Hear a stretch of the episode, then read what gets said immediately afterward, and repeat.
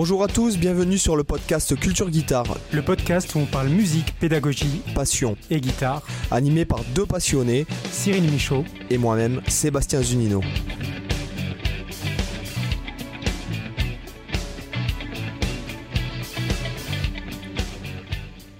Hola chicos, bienvenidos a todos. Hola Cyril, ¿qué tal? Ah bah écoute, euh, la forme, la forme, la grande forme, il fait beau en plus à la maison, gros soleil, donc c'est la forme. Bon, moi j'ai le soleil toute l'année, tu parles, j'ai 22 degrés là, tu vois, donc bon. Ouais, bah moi dans la- là dans la maison, il fait pareil, tu vois, à peu près. Et on a 21 là, on est bien. Alors, avant de commencer, je voudrais excuser, parce que c'est vrai qu'avec Cyril, on a du mal euh, cette année à se télescoper, si je puis me permettre, au sens propre, pas au sens sale. D'accord? Donc euh, voilà, je suis désolé parce que j'ai reçu des messages qui m'ont dit non, mais vous, euh, vous êtes sur la béquille, euh, là c'est quoi ce bordel, euh, machin, vous êtes en chômage, euh, etc., etc. Donc euh, je tiens à nous excuser, mais euh, voilà, euh, ce n'est que pour mieux revenir. Et aujourd'hui, nous revenons en force avec Swan Vod, mesdames et messieurs.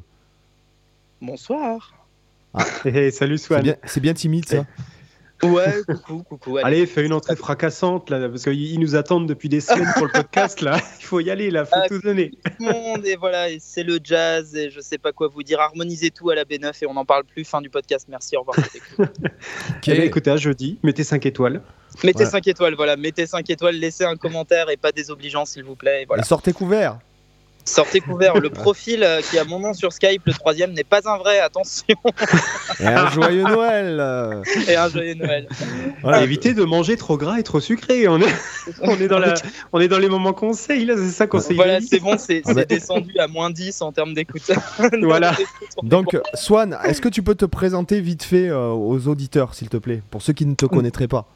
Bien sûr, bah écoute, je, je, m'appelle Swan Vaud, euh, j'ai 25 ans à peu de choses près toutes mes dents. Non, j'ai toutes mes dents, je viens de vérifier. Non, euh, je suis guitariste de session de manière générale, donc euh, sideman et aussi session studio. Et vo- voilà, en gros, hein, c'est à peu près ce qui, me, ce qui me décrit le mieux, je pense. Voilà, encore un intermittent, quoi, Berk. tu, Donc, tu, actuellement, tu, en fait, toi, tu es de Lyon, c'est ça, et tu vis sur Paris actuellement? Alors en fait, ouais, j'ai grandi et là je suis sur, je suis entre Paris et Lyon depuis deux ans. J'ai mon appart à Paris, mais euh, mais je, bah, je continue les allers-retours comme à peu près tout le monde de toute manière. Donc voilà. D'accord, parce qu'en fait, euh, alors, parce que ce qui pourrait être intéressant, c'est pour, pour situer un peu les gens, c'est qu'on parle du métier de musicien.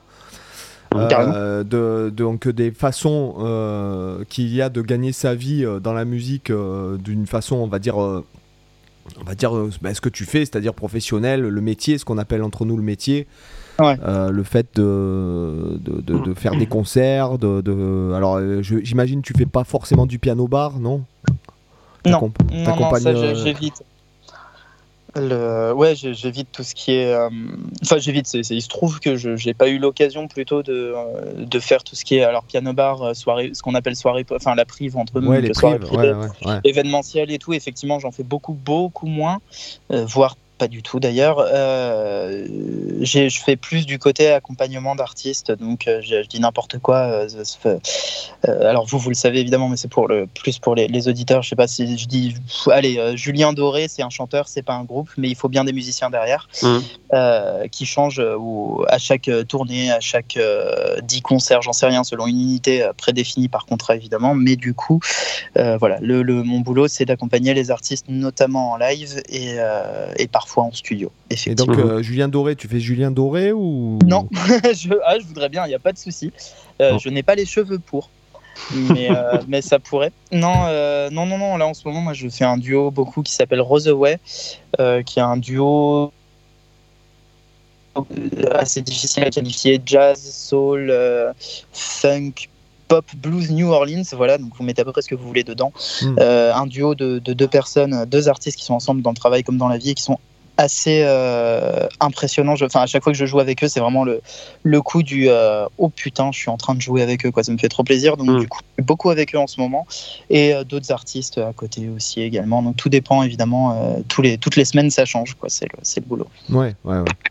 Et donc, bon, bah, en fait, tu es contacté. En fait, Enfin, t'es quoi? T'es dans une boîte, une boîte de prod T'es dans, t'es dans un listing C'est par Même connaissance? Ouais, c'est c'est par réseau essentiellement. Euh, par, euh, par réseau, euh, bah, c'est un, un métier de réseau, donc oui, effectivement, ça peut Mm. passer par les listings qui existent ou par des boîtes de prod, des, des, ou des bookers qui te placent. pour la télé, ça se fait beaucoup, par exemple, des bookers qui te placent sur des shows ou des choses comme ça, euh, sur des sortes de listings. Mais non, moi, en- de manière générale, je suis vraiment euh, quasi, enfin, à 99%, on va dire, indépendant, quoi, de façon à ce que ce soit plus les rencontres qui me permettent de travailler, quoi. Ouais. Voilà. Et que- qu'est-ce qui t'a, pour, pour les auditeurs, ça peut être intéressant de voir qu'est-ce, qu'est-ce qui t'a amené à aller dans cette direction? Parce que c'est vrai qu'avec Seb, on a souvent fait des podcasts où on parlait euh, voilà, des différents moyens de gagner sa vie dans la musique. Et c'est un métier assez diversifié où finalement on peut voir- faire énormément de choses différentes. et bien du sûr. coup, qu'est-ce qui, toi, t'a orienté là-dedans? Est-ce que c'est juste le hasard des rencontres, des opportunités qui t'a fait aller là-dedans? Ou alors, dès le début, c'était clair pour toi, c'est ça que tu voulais faire? Euh, Voilà, c'est un- intéressant de voir un peu dans le détail. Vous savez, je crois pas qu'il y ait de bonnes ou de mauvaises situations. Je crois que non, je vais peut-être pas partir dans la citation de Mission Cléopâtre. Non, le, en fait, moi, c'est très bête, mais j'ai grandi dans une, une famille de gens du théâtre essentiellement, euh, du théâtre et de la, de la télé, enfin de, de- bon bref, des, des comédiens, des acteurs. Et, euh, et j'ai passé mon enfance. En fait, c'était très très pragmatique. hein. J'ai passé euh, de manière très prosaïque. J'ai passé mon enfance dans des loges à voir le spectacle depuis les loges Mhm. et euh, voir des fois y participer euh, quand, quand il fallait un rôle de- d'enfant de 5 ans au théâtre. Mais euh, du coup, en fait, le- ça a été très, très, hum, très rapidement pour moi une certitude que je voulais être sur scène et aussi que je ne Ouais. voulais pas faire de théâtre. Non pas que j'aime pas ça, au contraire, j'adore ça, mais que voilà, je voulais faire quelque chose de différent tout de même de mes parents et de ma Mhm. famille, mais que j'avais cette envie d'être sur scène. Donc à partir de là, j'ai grandi en, bon, en travaillant l'instrument, blablabla, euh, comme à peu près tout le monde. Et puis, euh, et en fait, arrivé à la fin du lycée, à la fin des, des études de ce cycle-là, j'ai passé mon bac euh, et je me suis dit, bon, ben maintenant, qu'est-ce que tu fais? Et je me suis dit, ok, d'accord, tu te jettes dans le grand bain et tu vas essayer de, travailler comme tu peux, de rencontrer du monde et voir ce que ça donne, avec toujours cette direction claire de, moi, ce que j'aime, c'est la scène depuis tout petit. Et, euh, et donc voilà, après il y a plein de, comme vous le disiez tout à l'heure, il y, a- plein de, enfin à l'instant, il y a plein plein plein de, de métiers différents en fait dans ce corps de métier. Et, euh, et il m'arrive même de jouer de la guitare pour être payé, c'est vous dire. Enfin, c'est dire à quel point Incroyable. bah voilà, c'est ça, ça n'a pas de sens. Non, mais voilà, donc euh, donc il y a plein plein de, de choses différentes qui, qui ont, ont pu m'arriver, mais ça a toujours été dans la direction de faire le plus de live possible parce que c'est ce que j'adore depuis que je suis tout petit, tout bêtement. J'ai j'ai le Ouais. privilège incroyable de faire un métier où j'ai pas l'impression de travailler, donc c'est ridicule. quoi. Ah bah oui, oui, on comprend bien ça. c'est trop bien.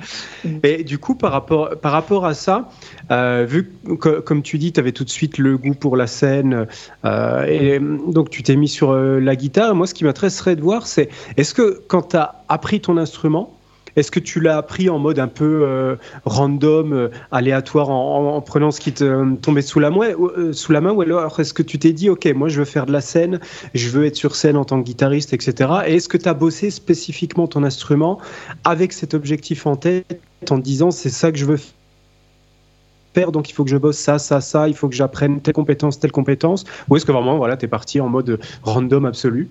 Ah, je comprends. Bah, en fait, si tu veux, moi, c'est très bête. J'ai pas, c'est, j'ai commencé par, euh, j'avais, en fait, c'était il y, a, il y a très très longtemps. J'avais deux ans environ, euh, et, euh, et mes parents m'ont offert un, un petit piano vraiment taille taille enfant, enfin, tu sais. Ouais. Et pour faire une, analo- enfin, une, une comparaison à la con, euh, j'avais pas de, de petite voiture ou de petite Barbie. Euh, alors cela dit, si j'avais les petites Barbie et j'y tenais beaucoup attention, mais euh, mais j'avais pas de, de petite voiture, j'avais un petit piano, une petite guitare en fait, et ça a Ouais. été euh, ces deux éléments-là ont été mes, mes jeux vraiment au sens euh, enfantin du terme, au sens euh, Mhm. au sens d'éducation et de, de, de- voilà moi je faisais le con je m'amusais j'avais du temps à tuer du coup je faisais ça là-dessus. Et c'était mes jeux ah tiens je peux sortir un son de ça je peux sortir un son de ça je peux faire ça tiens quand quelqu'un euh, fait une mélodie ou que j'entends quelque chose euh, je sais pas où je peux essayer de le retrouver sur le piano ou la guitare. Et du coup c'est parti de là. Donc en fait ça a été Mm. super random. euh, pour répondre à ta question vraiment super random du fait que c'était euh, complètement un jeu et que ça allait rester euh, jusqu'à aujourd'hui. Après, il y a eu Mm. des périodes de travail intensif quand je me suis euh, rendu compte que je voulais faire euh, ça de, de ma vie réellement. Mais, mais voilà, j'ai jamais eu le. En fait, j'aurais rêvé à l'époque de, de pouvoir euh, prendre des cours ou des choses comme ça. euh, de suivre une, une instruction quelque part, et j'ai jamais eu l'occasion de le faire, que ce soit financier, euh, circonstanciel, etc. Enfin bref. Donc du coup, j'ai vraiment tout fait par moi-même le plus possible au contact de gens que je rencontrais, avec qui je jouais, ou tout seul dans ma chambre étant petit, etc. Ça s'est pas fait de la manière la plus structurée possible, et d'ailleurs, évidemment, comme à peu près n'importe qui au monde, si je devais refaire les choses, je les écrirais autrement. Mais, euh, mais on va éviter les 20 ans de psychanalyse ici. Et puis, euh, et puis voilà, donc ça s'est fait de manière un peu euh, aléatoire et au gré, au, gré des, au gré de la vie, en fait, tout bêtement. Après, je trouve pas que ce soit si mal euh, le fait que tu, tu aies eu un, un apprentissage oral euh, avec les, potes, euh, avec le mec qui te partage le plan. Ah bah tiens, essaye cette gamme, essaye ce plan, essaye cet Ah non, accord. c'est ça, oui. Moi, Carrément. je, trouve. euh, Après, après, c'est bon, ce qui forge. mais moi, je pense que même un, un- en fait, même un bon prof devrait avoir. euh, Enfin, selon moi, hein, c'est toujours pareil. hein, c'est comme le bon chasseur et le mauvais chasseur, mais.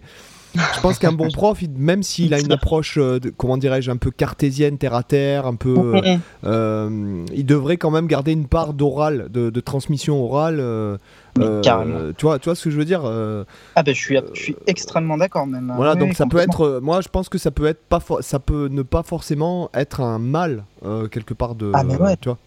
Bah, en fait, le, truc, c'est que pendant très longtemps, jusqu'à mes, euh, je dis ça à la louche, 15 ans, quelque chose comme ça, 16 ans peut-être, euh, j'ai pu purement jouer de l'instrument sans comprendre ce que je faisais. Je ne savais pas ce qu'était un mi mineur alors que ça faisait 10 ans que je le faisais, mais, euh, mais je, n'avais pas de nom dessus. Et en fait, à mes 15-16 ans, quand je me suis vraiment dit, ok, alors je voulais déjà en faire mon, métier, mais quand tu sais, tu as l'espèce de, de moment à 15-16 ans, tu es ado et tu dis, ok, maintenant je vais prendre les choses sérieusement, ou euh, voilà, essayer de mettre un, coup de collier dessus.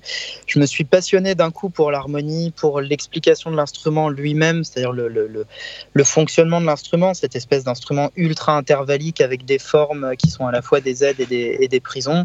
Et, euh, voilà, essayer de comprendre vraiment le mécanisme intrinsèque de l'instrument pour pouvoir euh, maîtriser au mieux ce que je faisais. Donc en fait, la formation, je me la suis apportée tout seul ensuite en posant des questions tout bêtement euh, sur, euh, sur un concert à qui euh, lui demander euh, Tiens, au fait, on joue ça, mais ça, ça s'appelle comment Euh, bah, Une plagale minorisée. Ah, d'accord, mais c'est quoi? Bah, C'est un degré, un majeur, quatre mineurs. Ah, ouais, d'accord, ok, très bien. Enfin, bon, voilà, des, des trucs comme ça qui, Mm. qui a Pour fait que, du l'audience, c'est comme si vous enchaîniez. En fait, ça s'appelle une cadence plagale mineure. Pour Voilà, certains, degré, premier. Ça, ça peut. Vous pouvez, vous pouvez aussi dire Bah, que c'est un do, fa, emprunt. ouais.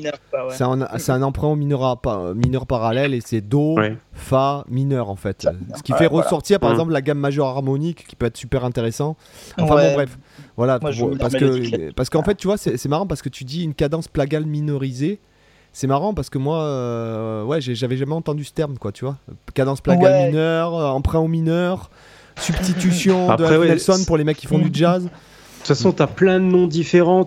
Moi, je le vois souvent entre euh, les appellations qu'on a dans le monde des musiques actuelles, puis euh, les appellations que j'entends régulièrement au conservatoire.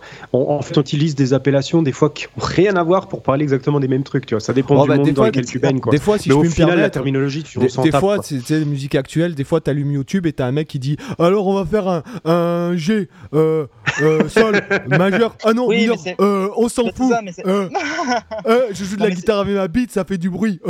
Mort de rire. voilà. Donc, Ouais, euh, je vais vous dire, euh, voilà, voilà les, les dessous de Voilà. YouTube, quoi, tu vois. Ouais, mais alors après, justement, moi je suis un peu un, un gros, un gros nazi de ça dans le sens où euh, je suis le premier à corriger si quelqu'un me dit ouais c'est un la bémol, je- et alors que c'est un sol dièse, je lui dis non c'est un sol dièse Mm. dans le contexte. Ah, moi Euh, aussi. Ça, c'est important. mais voilà, mais- mais- si, tu veux, si tu veux comprendre voilà, la je me fais ça, insulter. c'est important. je me fais insulter d'ailleurs dans ce contexte-là.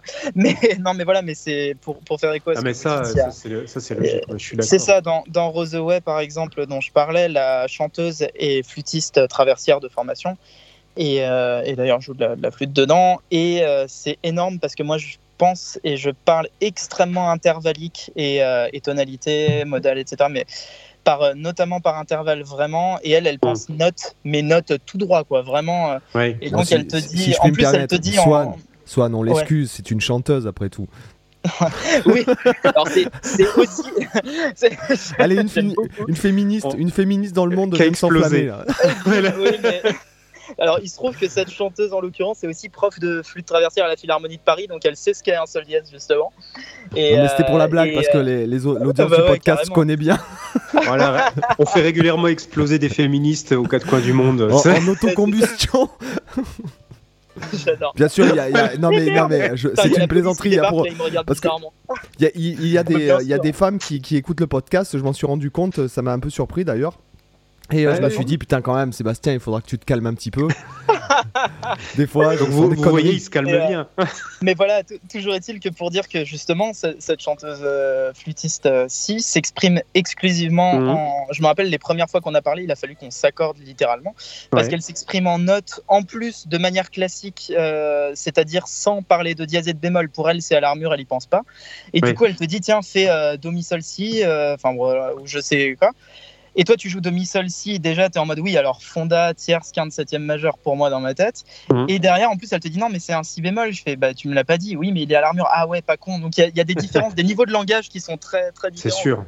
Enfin, Ouais, c'est- c'est intéressant d'ailleurs. contexte. C'est intéressant Mhm. de, de Ouais, c'est- de- c'est- te rendre c'est- compte c'est que c'est vrai que. euh, Alors, bon, moi j'ai appris la- le solfège par le biais de musiciens classiques, enfin mon arrière-grand-mère qui m'a appris le solfège, donc effectivement, l'armure pour moi ça me semble. euh, Ouais, c'est c'est naturel, Naturel. aussi. Ouais, Ouais, c'est lié ouais. aux partitions surtout, mais c'est vrai que quand tu fais de manière orale, c'est quelque chose que qui est pas, c'est une information qui est pas figée sur une feuille ou un truc comme ça. Toi, tu le penses dans ta tête. euh, si on te le dit pas, c'est vrai que c'est c'est pas évident. C'est vrai qu'il y a plein, il y a plein de petits trucs comme ça qui Ouais, mais des après d'oreille, tu te rends compte quand le. Enfin, si oui, on oui, te- non, mais bien sûr, mais Si- si on te quand tu communiques, quand tu communiques avec d'autres, je veux dire. Ouais, ouais, ouais. Bien sûr. Bah, c'est là où c'est intéressant en termes de, de niveau de langage. On dit exactement la même chose dans Oui. presque le même langage, sauf qu'il y en a un qui est marseillais et l'autre qui est de Lille. Quoi. Enfin, c'est- c'est plutôt bien dit. J'aime bien l'image. Ouais, c'est vraiment Désolé ça. pour Marseille et je Lille. vois tellement ce que tu veux dire, t'es un con. Ah, putain, une con peu cher. Il a mis 3 dièses à la clé. T'es un con, con. Euh, je vais te bémoliser l'armure, moi, tu vas tousser. Enfin bon, des trucs comme ça. Mais euh, voilà, donc euh, le, effectivement, il y a- il y a- il peut y avoir des, des grosses différences de, de langage et de, de compréhension à ce niveau-là. Pour autant, on, on parle tous de la même chose au final. Quoi.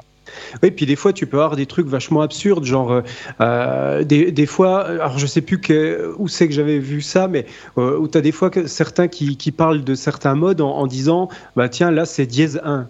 Le, ça, ce qui n'a aucun sens d'avoir un mode dont, le, dont la tonique est diésée ou même bémolisée si tu le pensais, mais en fait ils pensent ça en rapport avec d'autres modes, ils disent ah ce mode Bah, c'est comme ça. tel autre mode mais, mais en fait dièse 1. Mais non, ça c'est juste pas possible ça. Bah, Ça, ça. même si dans la, dans la conception, à la limite euh, logique, ça peut se comprendre, en termes de, de cohérence musicale, ça n'a aucun sens d'avoir une, une gamme avec un dièse 1. Quoi. Mais, C'est ça, bah, on, a, on, a, on a déjà perdu les trois quarts de, de l'audience. mais, euh, le- mais concrètement, si tu es, si t'es en La mineur et que tu vas jouer Mi altéré, tu as un La bémol. Donc si tu te places dans le contexte d'un La penta pour quelqu'un qui comprend pas ça, tu peux lui dire c'est comme une non, penta de La, mais et avec non, un c'est pas un La, bémol, c'est un sol fois. dièse, puisque c'est la tierce de mi et c'est la, la sensible de la. Et non, c'est la carte diminuée du Mi altéré.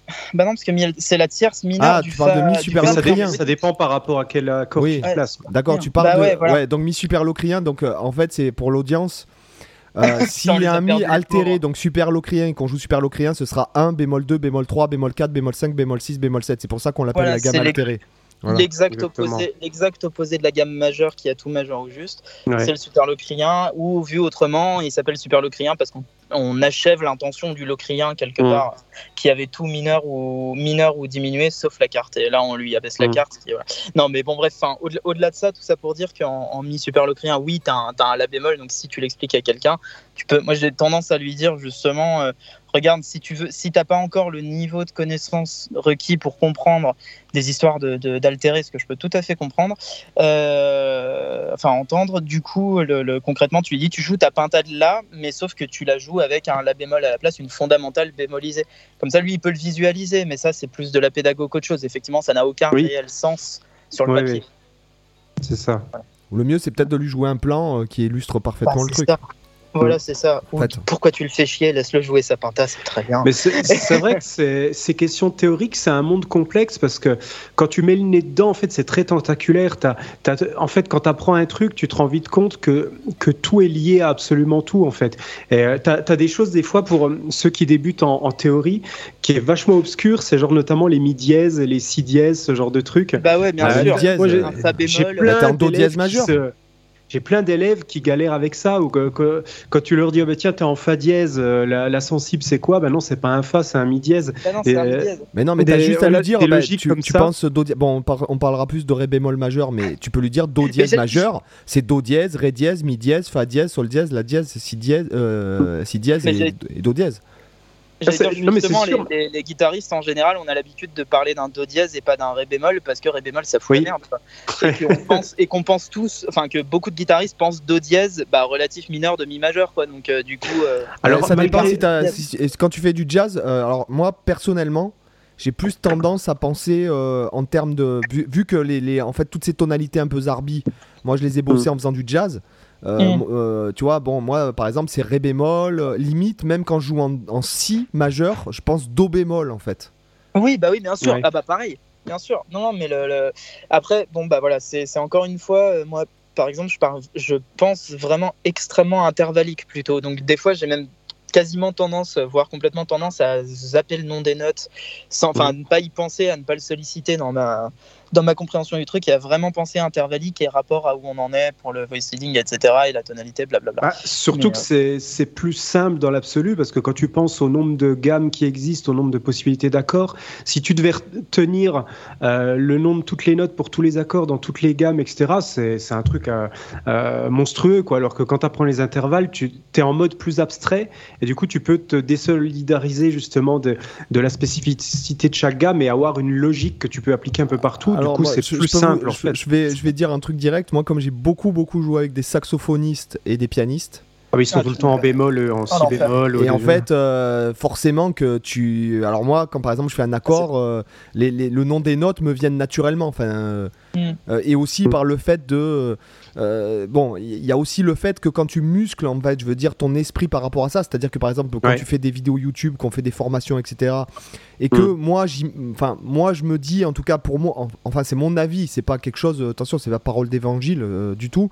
Mais par exemple, moi, j'aime bien dire le nom des notes aux gens. Euh, même si euh, j'ai plus tendance à dire le nom de la note quand j'explique un truc plutôt que le numéro de la case. Alors effectivement, Ah ça- oui, bah alors là, le Bon, numéro de c'est la c'est case, sûr, le numéro de la case, ça n'a aucun intérêt. voilà, Ah ouais, je vois plutôt tendance à dire le nom de l'intervalle et le nom de la note, tu vois. euh, Ouais. Euh, Bah après, le nom des notes, je dis pas que c'est pas important. C'est euh, forcément avec la pratique. Après, tu, tu connais le nom des notes, en fait, par défaut, un peu de- dans les accords que tu joues. Mais disons que si tu dois faire ta pensée harmonique, euh, c'est quand même plus simple de penser intervalle, ne serait-ce que pour comprendre le- les notes caractéristiques des modes, comprendre les couleurs, parce oui, que mais après, en si soi, tu veux par exemple, transposer. Euh, Bah, de toute te- façon, si- ou, si tu veux te déplacer sur le manche, par exemple, je te donne l'exemple. Si jamais je te dis, bon, ben, on va faire aujourd'hui, euh, tu, tu te places sur ta triade majeure, tu me fais ta triade de ré bémol majeur sur tout le manche. Euh, Si Mhm. jamais tu sais que c'est ré bémol fa la, la bémol, tu Bah, il les suffit de retrouves- repérer ton ré bémol, en fait, c'est tout. Tu repères que tes fondamentales et ça suffit, t'as pas besoin de, du reste, de toute façon, parce qu'après, tu connais les intervalles. ouais, Bah, moi, ça m'aide vachement en fait, quand je phrase et tout, quand même. hein, faut un, euh. un- un- faut un minimum connaître quand même les notes. Je dis pas qu'il faut pas les connaître, mais Ah, en tout connais, cas, t'en as- ouais. t'en as besoin d'un, t'en as moins besoin, on va dire, que le côté intervallique, quoi. Mais c'est ça, en fait, c'est que justement, concrètement, c'est ça que j'aime beaucoup, c'est que c'est, au final, c'est un non-débat. On est tous complètement d'accord à dire qu'en fait, c'est, c'est sont des, des, des- c'est de la syntaxe, c'est des tournures de phrases, mais on dit tous Mhm. exactement la même chose et on est tous d'accord. Et, euh, et c'est ça qui est super chouette, c'est qu'il y a plein de manières de le voir, Oui. euh, plein de manières de, de, de de penser, de le retourner, et que quand tu arrives à, à confronter deux, deux pensées comme ça autour de ça, ça te, ça te crée des choses qui peuvent être complètement en dehors de ce que toi, euh, de ce qui à toi te serait venu à l'esprit en, euh, dans, en l'absence d'une confrontation, quoi. Et ça, c'est plutôt Mhm. chouette. Ça, je trouve ça assez chouette. Euh, moi, j'ai une autre question. Quelles sont euh, tes grandes influences? Euh, mais Je parle pas du métier, je parle du qui. Enfin, si, métier, parce que forcément, quand tu, quand tu fais le métier, tu es fan de, de, de- du placement de certains gars. euh, dans, Mm. en- dans, dans du professionnalisme, je dirais par exemple, comme tu pourrais être fan de Luke de, euh, De de Da- Bertignac. de David Williams, de, euh, je sais pas moi, de, tu vois, de, de gars comme ça, quoi, Ouais. Euh, ou de Michael Lando par exemple. euh, et après, euh, artistiquement parlant, que- quels sont, quel est ton grand kiff aussi, quoi Bah, je dois t'avouer que d'un point de vue influence et, et, et intérêt, je, je dirais que ça irait beaucoup vers du. putain, c'est pas, c'est pas une question facile parce que, en fait, de manière générale, j'écoute absolument pas. C'est pas du snobisme, hein, c'est, c'est une réalité. Je m'en suis rendu compte il y a pas longtemps. J'écoute absolument pas de gratteux parce que les guitaristes me font hautement chier et ça m'intéresse pas du tout. Donc, du coup, j'ai. le- Comment ça T'aimes pas Alan Allsworth Mais t'es t'es malade Ingrid Malmsteen, Alan Holdsworth, j'ai déjà écouté ce podcast, je sais où tu vas en venir. j'ai pas de, j'ai pas de chemise à jabot, désolé. non mais euh, non mais c'est, c'est, c'est un peu crûment dit, mais ce que je veux dire c'est que mon, mon- Ah je non, non, m'inspire mais euh, je, de je- gens je comme, comprends euh, tout à fait. je sais pas, tu vois, je, parle, euh, je parlais hier de Coltrane avec je sais pas qui. Alors, il y a plein de choses imbuvables chez Coltrane et beaucoup trop euh, théoriques, mais euh, enfin beaucoup trop euh, mathématiques, on va dire. Mais je, je pense en ce moment à beaucoup à, à Jacob Collier, à Lizzie McAlpine. Je sais pas si vous Ouais, connaissez ouais, Lizzie si, McAlpine. Bah, du, ouais, j'ai- c'est- ouais, c'est- une branlée intersidérale. Je, pour moi, Lizzie McAlpine, enfin, c'est à titre personnel ce que j'adore, mais Bah, pour moi, Jacob c'est- Collier c'est- aussi. Hein. Euh, 10 sur 10. Mais non, mais c'est ça, mais c'est même 100 sur 10. Enfin, c'est que justement, on est. euh, J'ai pire que poncer l'album de Lizzie McAlpine, le dernier, la 5 Seconds Flat, où Mhm. vraiment, pour moi, la production, l'écriture, les paroles, l'arrangement, l'interprétation, le mixage, il n'y a rien à jeter, quoi. C'est monstrueux. Il y a vraiment des titres incroyables, une, une unité d'album et tout. Enfin, bon, bref, tout ça pour dire que je m'inspire plus en général, euh, enfin, quitte à s'inspirer, mais je, je vais plus. euh, tendre vers des, des artistes et des albums et de la Ouais, musique en général plutôt que de la guitare spécifique. tu Ouais. parles de songwriting un petit peu aussi. Ouais, voilà. ouais, ouais. Et, euh, et pour autant, si on devait parler de gratteux, il y aurait des euh, Julian Lage, euh, Jeff Beck, Matteo Sassato, euh, Larry Basilio, que sais-je, enfin, Marc Lettieri, euh, il y en en a plein des, des, euh, Wes Montgomery, euh, aussi bien que des. euh, Hmm. Enfin, je, je sais pas, voilà, mais il y, en- a plein, mais je pense qu'il y a- il y, a quelque chose à prendre chez, chez chaque personne. Ah, bien et, sûr. Mm. Et, et voilà, Coltrane, Coltrane, j'aime tu, beaucoup tu- parlais de Coltrane par exemple. Est-ce que tu es plutôt période Miles Davis, euh, début de carrière, milieu de carrière, fin de Euh, carrière? Alors, Miles Davis, c'était quand même pas mal. Sa période Miles Davis, ça m'a bien fait marrer. Et puis, je sais, je sais pas pourquoi, ça fait quelques mois que je me déboîte l'album euh, Giant Steps euh, tout, le, tout du long, tout le temps. Je sais pas pourquoi. c'est- Des fois, on a des fixettes Ah comme bah, De ça. toute façon, il tue Et- cet album. Bah voilà, c'est ça. C'est il tue, c'est incroyable. Alors, il y a beaucoup trop d'héroïne, de je sais pas quoi dans cet album, mais ça, c'est autre chose. Mais euh, non, non, mais c'est. euh, Est-ce que tu connais euh, l'album Blue Train avec euh, Lee Morgan euh, Il y a Philly Joe Jones à la drum, je crois. Il y a. Eh ben, euh, Déconne, je l'ai sur ma liste de choses à écouter, justement. Ah bah je te jure. Donc, je le connais pas encore. Alors moi c'est de loin, de loin, hein. de loin mon Ouais. album préféré de Coltrane et de loin mon album, enfin pas de loin non plus, euh, c'est mon album de jazz préféré et notamment, je te, le, je te le dis aussi, euh, Mm. t'as Lee Morgan à la trompette et pour moi c'est le meilleur album de Lee Morgan aussi. Trop bien. Ah Et, bah, euh, il y a tout dans ce, ça tue, la rythmique qui tue, donc c'est Paul Chambers à, à, la, Mm. à la contre, c'est euh, Philly Joe, je crois que c'est Philly Joe il me semble, à la drum. Et tu as euh, des les compos qui tuent, la prod elle est terrible, et t'as Curtis Fuller au trombone aussi qui, qui déchire, Mm. euh, qui file les frissons. Il y a la balade à la fin, euh, I'm an old fashioned. Euh, il la joue, je crois qu'il la joue en fa au lieu d'un mi bémol, ou vice versa. Oh, le plus. Non, non, il la joue en mi bémol, il me semble. Et en fait, lui, il expose le. Enfin, bon, bref, t'écouteras. Il expose Ouais. le thème, simplement, lui, mais en brodant autour. Et quand- le chorus de Lee Morgan, j'en ai des frissons de te le dire là. Le chorus de Lee Ouais, Morgan, ouais, euh, dans la première phrase, il y a un quintolé, ça tue tellement, quoi. Enfin, c'est tellement beau. Mmh, trop Bah, tu- classe. Ah bah je vais aller, je vais aller écouter ça direct après. Cet album, il tue. Là, hein. ce soir, j'ai un peu Mais après, tu parlais de Coltrane, et c'est vrai que moi, je te dirais que, effectivement, c'est, tu t'as dit un truc, mais il manque un, pour moi, il manque un adjectif, c'est que c'est théorique, c'est scientifique, ouais, mais à la fin de la vie, c'est quand même vachement organique et spirituel, quoi. mais carrément, Tu vois carrément. Euh, Ah bah ouais, ça. Tu ça, vois, ça, euh, ça- Love Supreme, ça euh, suinte, quoi. tu Ouais. vois, euh, euh, je parle même de, de l'album avec, euh, avec le, juste le batteur, là, qui s'appelle, euh, merde, je me souviens plus, Interstell- Interstellar Space. Je veux Mm. dire, on est, on est dans. euh, Enfin, moi, pour moi, c'est de l'émotion en musique. Enfin, c'est c'est Ah bah, organique. Ah non, mais c'est dur d'accès, c'est difficile d'accès pour beaucoup de monde, mais c'est quelque chose de très très puissant. Et en fait, ce que j'aime beaucoup, c'est, euh, tu vois, c'est pour ça que je mettais euh, en parallèle Jacob Collier et Lizzie McAlpine. Bon, il se trouve que maintenant ils bossent beaucoup ensemble, mais euh, avant, enfin, sans même parler de ça, euh, t'as tout le côté absolument euh, taré et euh, génial et en même temps euh, too much et pas assez de Jacob Collier. Enfin bon, Jacob Collier quoi quelque part. Jacob Collier devrait être un adjectif à lui tout seul. mais mais du coup ça mis à côté de Lizzie McAlpine qui est une très bonne songwriters avec une voix super chouette, déplacement très cool. On sent qu'elle a écouté plein de choses, que ça passe et qu'on sent qu'elle a écouté des, des milliards de choses, de Billie Eilish à, à Bob Dylan. Enfin, on sent qu'elle a à peu près Mm. tout écouté. Ah, En- Billie en plus, Eilish, j'aime bien c'est ça aussi. Ah bah moi je suis un taré de Billie Eilish, ça c'est un truc de taré. Mais juste euh, deux rencontres, euh, euh, ces deux univers, se- quand ils se rencontrent, c'est c'est merveilleux et ça fait des, des choses que je trouve très très grandes et c'est un truc qui m'intéresse beaucoup. C'est pour ça que j'ai du mal en général. Encore une fois, sans snobisme ou quoi, hein, parce que j'ai du mal avec moi-même, mais, euh, mais du mal avec les guitaristes en général, dans le sens où c'est un instrument qui souvent, alors euh, fort heureusement pas tout le temps, mais souvent induit, euh, enfin, euh, emmène vers le fait de jouer de la guitare. Tu vois ce que je veux dire? De- Oui, de c'est un faire instrument à album de cliché. guitare. Ouais. C'est Oui. un instrument à Ouais, cliché, c'est un instrument. euh, Il y, a, il y a beaucoup de côtés démonstratifs, de trucs comme ça. Alors, fort heureusement, pas chez tout le monde, et- mais euh, en général, je me méfie un peu de ça parce que du coup, ça a tendance à me fatiguer de plus en plus. Alors que euh, des types comme Julian Lage, par exemple, euh, là, je repense à son, son live I'll Be Seeing You à Los Angeles, et où tu, tu prends une branlée, le mec il commence, euh, il commence, fait une intro tout seul de contrepoint de 3 minutes euh, avant que tout le monde rentre. Il est en trio, tu as l'impression qu'il y, a- il y a 40 musiciens et un arrangement orchestral complet symphonique derrière, alors qu'il est en trio et que juste, enfin, c'est c'est d'une Mm. justesse et d'une beauté. euh, Ouais, ouais, non, mais je, je suis d'accord. Bah, en fait, c'est vrai que c'est la Par branlée quoi. Par rapport à la, à la guitare, je te rejoins assez. C'est vrai que j'écoute assez peu de guitaristes, hormis quand j'ai besoin d'inspiration, des fois, de, de, de, de- que ce soit du point de vue phrasé, technique, euh, etc. Mais pas forcément en tant que composition, parce que j'ai, alors peut-être que c'est aussi une question d'ego avec les guitaristes. Où généralement, les guitaristes qui composent, ils vont avoir tendance à, à pas penser une composition, mais plutôt penser une pièce pour guitare et on met des trucs Mhm. autour pour accompagner la guitare. Euh, Ouais, alors que vrai.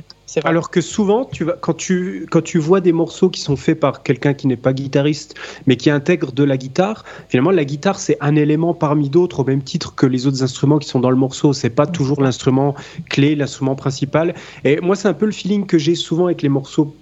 Euh, de, de guitaristes, c'est que finalement c'est des morceaux de guitare autour duquel on brode avec d'autres instruments, mais c'est toujours la guitare qui est mise en avant. Et Oui. parfois quand tu tombes sur des albums qui ne font pas ça, c'est là où ça devient rafraîchissant parce que c'est tout à fait sympa que des fois la guitare, elle- limite, elle disparaisse, elle devienne anecdotique. Euh, bah, et qu'après, on, on- on aille dans des autres univers, mais pas forcément toujours avoir le guitariste euh, au premier Ouais, plan qui envoie des solos, qui fait des trucs comme ça. Et c'est c'est pas forcément, c'est pas forcément fréquent, quoi. Il y a, il y a aussi peut-être euh, toute cette influence des années 80 avec les albums de Shredder des années 80 où c'était Ouais, vraiment cette logique-là, quoi. Après, moi, les gars, je vais le- couper la poire en deux. Moi, je vais vous dire, moi, j'aime autant euh, les gros débats. Alors, j'aime les, les mecs, euh, genre, bon, bah, vous le savez, hein, euh, Alan Allsworth, etc., que Mhm. Jeff Beck qui va faire trois notes et qui va foutre les poils à un stade. Mhm. Que euh, Bruno Mars, le songwriting, que du rap, euh, que ouais. Eminem, euh, que, euh, Bach, que Coltrane, que Brad Meldo, euh, voilà, que comme tu Mais, disais, euh, les- Marc Le Bah, après, Thierry c'est- et Larry Basilio qui est tellement mignonne et qui joue tellement bien euh, euh, que voilà moi enfin je veux dire après euh, Enfin, moi, ça me choque pas d'être d'être saoulé par la guitare. Par exemple, moi, je, je prends les- les- l'exemple de, par exemple, des, des débouleurs fous euh, euh, Mhm. qui font ça euh, crado. Là, il y a un mec, il a, il investit dans, dans les, dans les Facebook ads et dans les Google ads. Il doit investir, je sais pas, 150 000 dollars par mois. Euh, je le vois tout le temps. Il fait du néoclassique crado pourri avec un sale son pourri et des, des sales mouvements. Bon, euh, ça, je trouve que c'est de la merde, clairement. Mais euh, si tu veux, les, les compositeurs dont il prend les extraits doivent se retourner dans, dans leur tombe euh, à chaque fois qu'il y, a- qu'il y a cette putain de pub qui passe. Mais si tu veux, il y a, hum, je pense qu'il y a à prendre dans tout. Enfin, moi, moi j'aime bien aussi le côté démonstratif. J'aime bien le côté virtuose, un peu à la Paganini, c'est-à-dire le côté euh, Ouais. euh, héros. Tu vois, le mec, il- moi, quand j'étais petit, ça me faisait rêver d'avoir de voir Mais- euh, euh, Ah des. bah j'ai eu une période comme ça aussi. tu vois, ouais. voilà. Et Mais c'est pas forcément une mauvaise chose, je suis d'accord. Voilà. En fait, il faut que ça existe. Moi, ça, euh, ça m'éclate toujours d'écouter un album de Malmsteen, tu vois, euh, en tout cas dans les premières périodes. Mais en fait, ce que je veux dire, c'est qu'il y a. Son album de blues ne t'a pas transcendé, je comprends pas. Enfin, ceci dit, on, a- on, on rigole, on le vanne, mais son album de blues, je trouve pas moi je trouve pas qu'il joue mal le Et- blues. Écoute, je le, je le vanne gratuitement parce que je l'ai pas écouté cet album-là. Ouais. C'est ultra gratuit. Voilà, donc euh, non, non, et quand il joue le blues, euh, bah, Ah, il, a, il, a un bon, ouais, il a un bon, un, un bon toucher quand même par rapport à ça. Mais- C'est pas là où tu l'attendrais le plus naturellement, mais il assure quand même. Quoi. Mais ouais, mais on, on peut pas attendre d'un Malmsteen qui fasse le BB King en même temps. C'est Malmsteen Évidemment, qui fait un album de clair. blues, encore heureux qu'il joue comme lui-même sur l'album de blues, sinon ça servirait à rien. Ouais, je suis Mais, complètement d'accord. Tu, tu vois, tu parlais de, tu parlais de musique centrée sur la guitare et tout. Je suis très d'accord et en même temps pour rejoindre, pour rejoindre Sébastien là-dessus, c'est que t'as, en fait, on, on parle de musique centrée sur la guitare, mais il y a aussi la musique, de manière générale, de, de manière euh, occidentale, on va dire la musique est centrée sur la voix. C'est pas nouveau depuis euh, des- Mhm. des années et, euh, et ça pourrait être tout aussi, tout aussi euh, ennuyeux, ennuyant et, et mal fait. Et des fois ça l'est euh, quand c'est too much et quand c'est pas au, au bon endroit. Et pour autant, euh, la, la musique pour guitare peut être super chouette, effectivement, quand elle est centrée autour de la guitare, quand, euh, enfin, de- même avec le côté démonstratif, quand effectivement musicalement ça a un intérêt et ça reste beau. Voilà. Euh, Giant Steps, on parlait de Giant Steps, c'est pas centré sur la voix, effectivement, Giant Steps. Non, après, Mais, euh, après non, Giant mais- Steps, euh, Countdown, Giant Steps, on est, on est dans, dans la recherche. Euh, mais Oui. notamment dans cet album, t'as, euh, je sais pas moi, t'as Cousin Mary, t'as Mr. PC, ou quand même niveau phrasé, Oui. rien que la première phrase du, du chorus de Mr. PC là, euh, Oui, c'est monstrueux. Ah bah, c'est débile, ouais, c'est complètement débile comme truc. Euh, Voilà, enfin, il y, a- il y a quand même un côté. euh, la balade, c'est quoi dans cet album euh, Rappelle-moi? C'est pas le Cousin Mary, parce qu'en fait, moi j'écoute le vinyle d'un bout à l'autre, donc euh, j'ai plus Il les n'y a pas de balade? Non, dans cet album, il n'y a pas de balade, il me semble. Non, je suis pas sûr, non. Non, non. Mais euh, ce que je veux dire, c'est que il y a un côté euh, recherche et puis il y a un côté performance, il y a un côté aussi revanche parce que Coltrane, il faut savoir un truc, je sais pas si tu as lu sa biographie, mais enfin moi j'en ai lu deux. Et le mec a pris cher, si tu veux. Le mec a pris des, des claquades euh, quand il est arrivé, à- quand il a fait l'armée, qu'il, qu'il avait 19 ans, qu'il a joué du saxophone. Il y a tout le monde qui se foutait de sa gueule, qui le trouvait mauvais. Il s'est pris des bonnes claquades, quoi, notamment chez Miles aussi. Et euh, si tu veux, il y a, il y a aussi un côté euh, revanche de la vie, acharné du travail qui.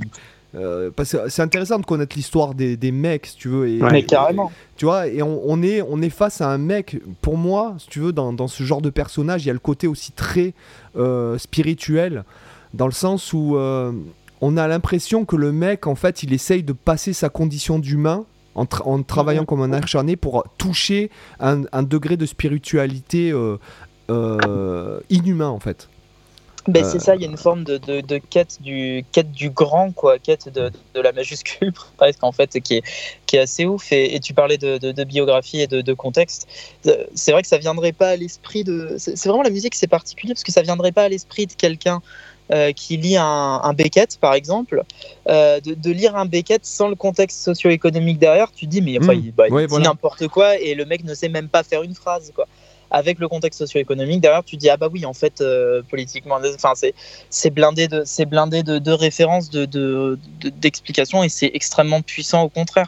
Tu prends un Bukowski, pareil, hein, un Bukowski, tu lis Hollywood de Bukowski, tu dis ok il parle de pute et de cocaïne, ça, ça ira très bien, bah non. Enfin oui mais non et, euh, et c'est pareil pour la musique on, on oublie souvent le. Ah. euh, Ah ben je suis on con, il y a, y Naïma dans, il y a Naïma dans Hmm, la balade. Janis. Avec Ouais, la ouais, pédale de la bémol là, ouais ouais. Non non, il y a, ouais ouais non, il y a Naïma dans dans, Mm, mm, dans mm, Giant Steps, pardon, ouais. Comme Non, mais pas de souci. Mais, mais voilà, tu vois, c'est vraiment ce truc où. euh, ce qui est intéressant, c'est que vu que la musique n'a pas forcément besoin d'un alphabet su de tous pour être entendu, interprété et, euh, et internalisé, parce que concrètement, tu fais écouter euh, une marche turque à un gamin de 5 ans ou à un chef d'orchestre euh, qui a 30 ans de carrière, les deux ressentiront des choses. Sans doute pas les Mm. mêmes, sans doute pas au même niveau, mais les deux vont ressentir des choses. Euh, et et c'est intéressant parce que du coup, vu que ça se passe littéralement de mots, des fois on oublie de, de situer les choses, ce qui peut pourtant être très intéressant dans la compréhension d'une pièce. Quoi. Ouais, oui, tout à fait. Ah ouais, C'est mais- souvent d'ailleurs ce qu'on fait dans le classique. Il y a toujours la, la- quand tu analyses une pièce que tu vas interpréter, il y a souvent la réflexion autour du contexte, euh, euh, aussi comment pour savoir des fois comment l'interpréter, dans quel contexte même ce type de musique était joué, etc. Euh, pourquoi elle était composée, pour savoir comment l'interpréter. Donc c'est vrai que le- la question du contexte est toujours intéressant pour comprendre en fait ce qui se passe derrière, comprendre pourquoi la personne a produit ça. Euh, c'est c'est enrichissant. Des fois Ouais, autant que la musique elle-même. Et notamment, Oh. il y a- il y, a- il y a des œuvres pour lesquelles tu es obligé de savoir, sinon tu, tu comprends rien. C'est, Oui. par Oui, exemple, tu prends euh, les œuvres de Boulez, si tu sais pas quoi l'œuvre. Boulez, Boulez, tu, Boulez, tu sais ce qui s'est passé, mais tu comprends toujours pas. Mais en fait, euh, si, quand tu sais à quoi. euh, si, en fait, quand tu. tu parce que, bon, on est d'accord, enfin, je, veux- je suis pas un ayatollah de Boulez, je suis pas un fan. Enfin, j'aime beaucoup le personnage, euh, mais. Euh, si tu veux, c'est vrai que j'ai lu pas mal de bouquins de lui, quoi, de, notamment euh, sa biographie qui est bien de, euh, de Christian Merlin, que je vous recommande de lire, et, et Penser la musique aujourd'hui. Bon, le but de Boulez, c'est le mec, c'est un génie mathématique, c'est un cerveau extrêmement brillant. Du joli, du Bach, du Chopin, du, du Liszt, du romantique et tout, il peut te le faire euh, sans même besoin, euh, juste avec un- une feuille, un stylo. Ce que je Bien veux dire, c'est que le but de Boulez, déjà, il y a une démarche intellectuelle et une démarche artistique dans le sens où il veut écrire la musique qui n'a jamais été écrite. Et donc, si ça. jamais tu écoutes Le marteau 100 mètres, par exemple, et que Ah tu oui, sais bah pas que ça se rapporte à un poème de René Char, ben ça sert à rien d'écouter. Euh, Mm. Tu vois, il, quand par exemple à un moment donné, il y a une interview sur YouTube où il parle du fond de l'œuvre par rapport au tableau, parce que le- effectivement, quand tu vois le tableau, Mm. le fond du tableau est vachement important. Donc lui, il parle du fond de l'œuvre musicale aussi, parce qu'il a mis ça en, en rapport. Donc Bien si sûr. tu veux, il y a voilà, il y a autre chose, il y a autre chose, et c'est sûr que si du prime abord tu écoutes les sonates pour piano de Boulez, euh, si t'es un peu dépressif, tu te jettes direct par la fenêtre ou tu te plonges dans, dans un bain d'eau- chaude en t'ouvrant les veines. Mais ce que je veux dire, ouais. c'est que il y a, il y a- voilà, c'est que c'est important de connaître les contextes, euh, savoir comment ils ont vécu les mecs. euh, c'est voilà. Et en fait, sur tous les aspects, même pas que les morceaux. Alors, comme tu dis, l'exemple des artistes, euh, effectivement, mais même aussi au niveau des esthétiques entières, parce qu'il y a des fois des pans entiers de, styles musicaux qui se sont construits en opposition avec d'autres styles musicaux. Bah, là, toi, tu parles de Boulez. Bah, par exemple, tout le courant minimaliste qui arrivait après entre Philip Glass, Steve Reich, euh, John Adams et, et compagnie, eux, ils se sont construits en opposition absolue à Boulez, où du coup ils avaient aboli tout ce qui était répétition. Si tu répétais une note, c'était on te mettait sur le bûcher. Euh, du coup, toute l'esthétique minimaliste s'est construite sur ça, l'abondance de répétition, le côté complètement opposé du coup. Et c'est pareil pour tous les styles musicaux en fait. Tu as plein de styles musicaux qui se construisent à- par rapport à des oppositions, en contraste avec d'autres choses, parce que les artistes en question sont pas d'accord avec telle vision les- du monde musical. euh, Exactement, c'est pareil c'est dans la peinture, je- c'est pareil dans la littérature. Comme je disais, euh, je disais à une amie, euh, je veux dire, l'avènement euh, du développement personnel actuellement, c'est juste une réponse à la médiocrité ambiante que tu vois partout, quoi. Euh, c'est pour Mhm. ça qu'il y a tant de développement personnel que ça cartonne tellement. C'est C'est parce qu'en fait, euh, Ouais. quand tu regardes autour de toi, t'as tellement de médiocrité que euh, t'as envie de, de, de fighter ça, quoi, tu vois. L'avènement, l'avènement du développement personnel en ce moment, c'est juste une réponse. L'avènement de la médiocrité en ce moment, c'est juste une réponse au développement personnel. Moi, je m'efforce d'être médiocre. Je fais tout ce que je peux. Ah bah t'as juste prendre, euh, tu prends un peu de, tu prends ton Uber Eats et, et- et un abonnement. Netflix et c'est bon, t'es stylé. Mais alors, paradoxalement, c'est facile d'exceller à être médiocre. Du coup, t'es niqué. Si C'est t'es très bon à être médiocre, t'es plus médiocre, donc ça marche plus. Ouais, c'est- pas Ça me mal plaît. ça. Ça me plaît. J'aime bien. pour les auditeurs. Il y a Jean-Claude qui nous rejoint dans pas longtemps. C'est ça. Allez, JCVD, bim. Et j'ai une Non, autre mais- question qui me turlupine, si je puis me permettre. Euh, c'est pourquoi, en fait, euh, le fait que tu fasses des allers-retours à Lyon, c'est pourquoi? Parce que tu as gardé des plans à Lyon ou est-ce que parce que tu juste tu retournes voir ta famille Bah, et tes proches? Parce que ma merveilleuse compagne et, et ma belle-fille habitent à Lyon. Donc, euh, donc je passe mon temps à faire des allers-retours tout bêtement. Voilà. D'accord, ok. Ok. C'est ma, ma famille qui est à Lyon. Donc euh, voilà, moi je suis toujours entre les deux et mon appartement euh, officiel est à Paris, effectivement. Tu es en Hmm. coloc à Paris ou tu. Non, je suis tout seul. Non, non, j'habite à Montparnasse. euh, j'ai un, un petit appart à Montparnasse. Vu que je suis jamais là, littéralement jamais là, parce que il me sert uniquement à dormir. Clairement, Paris, il faut pas y aller. À moins d'être, d'avoir beaucoup d'argent, faut pas y aller pour le confort de vie et les beaux appartements. Enfin, les beaux appartements, oui, mais euh, mais bon, bah, il faut avoir le- le- les moyens derrière. Donc, Oui, c'est ton euh, non, non, moi, en fait. j'ai- un pied à terre dans lequel je dors, je stocke quelques affaires de, de- quelques, enfin un peu de matos. et, Ouais. euh, Ouais. et voilà. Concrètement, c'est mon pied à terre, c'est un, un studio tout petit. Mm. Euh, je m'étais, à un moment donné, je m'étais demandé, euh, je m'étais posé la question de prendre un, un réel appartement euh, plus grand. Je me suis dit, en vrai, tu y es tellement jamais que du, enfin tellement en, en coup de vent justement pour une nuit et même pas la journée quoi, que euh, que du coup, euh, concrètement, je préfère garder ça euh, parce que ça me dérange pas du tout d'avoir un tout petit espace pour passer la nuit. Je m'en fous. C'est ma chambre d'hôtel Oui, perso. pour quoi, dormir, voilà. ça n'a pas d'importance. Ouais, c'est surtout voilà. que ouais, c'est surtout que ça te permet d'entreposer l'ampli et les grattes quoi. Bah, euh, voilà, et du coup, euh, je préfère garder des sous pour faire autre chose, euh, Ouais, quitte ouais, à avoir un clair. petit appart, parce que j'ai pas du tout l'utilité d'un appart plus grand. Mais où je ne après, que. pas. Voilà. Alors, ma question est la suivante, parce que bon, moi, quand j'étais intermittent, alors tu vois, moi, je, je suis un peu à l'opposé de, Bon, effectivement, quand j'avais ton âge, euh, effectivement, je me posais pas forcément les questions que je me suis posées euh, 10 ans plus tard, en fait, puisque moi, à partir de, de 35 ans, ça a commencé à me saouler sérieux d'être euh, d'être intermittent, d'être musicien même. J'ai même souvent pensé à me reconvertir dans d'autres boulots. Ouais, je Ah, comprends. Et euh, d'ailleurs, c'est un peu pour ça que je me suis lancé sur YouTube euh, au final. Mais euh, bon, voilà, je, je- je m'estime heureux de, de la vie que j'ai été intermittent 20 ans, de 18 à, à 38 ans. Et euh, si tu veux, euh, c'est vrai que moi, le, le- tu vois, ça me saoulait. Enfin, euh, clairement. Mm, Puis, mm, mm. alors, je sais pas à quel rythme t'es, mais moi, j'étais entre euh, peut-être entre 200 et 250, voire peut-être plus concerts par an depuis. Ouais, euh, je- pareil, ouais. voilà, donc c'est vrai que bon, enfin voilà, la route, les trucs, pareil sur Paris, on faisait des trucs aussi.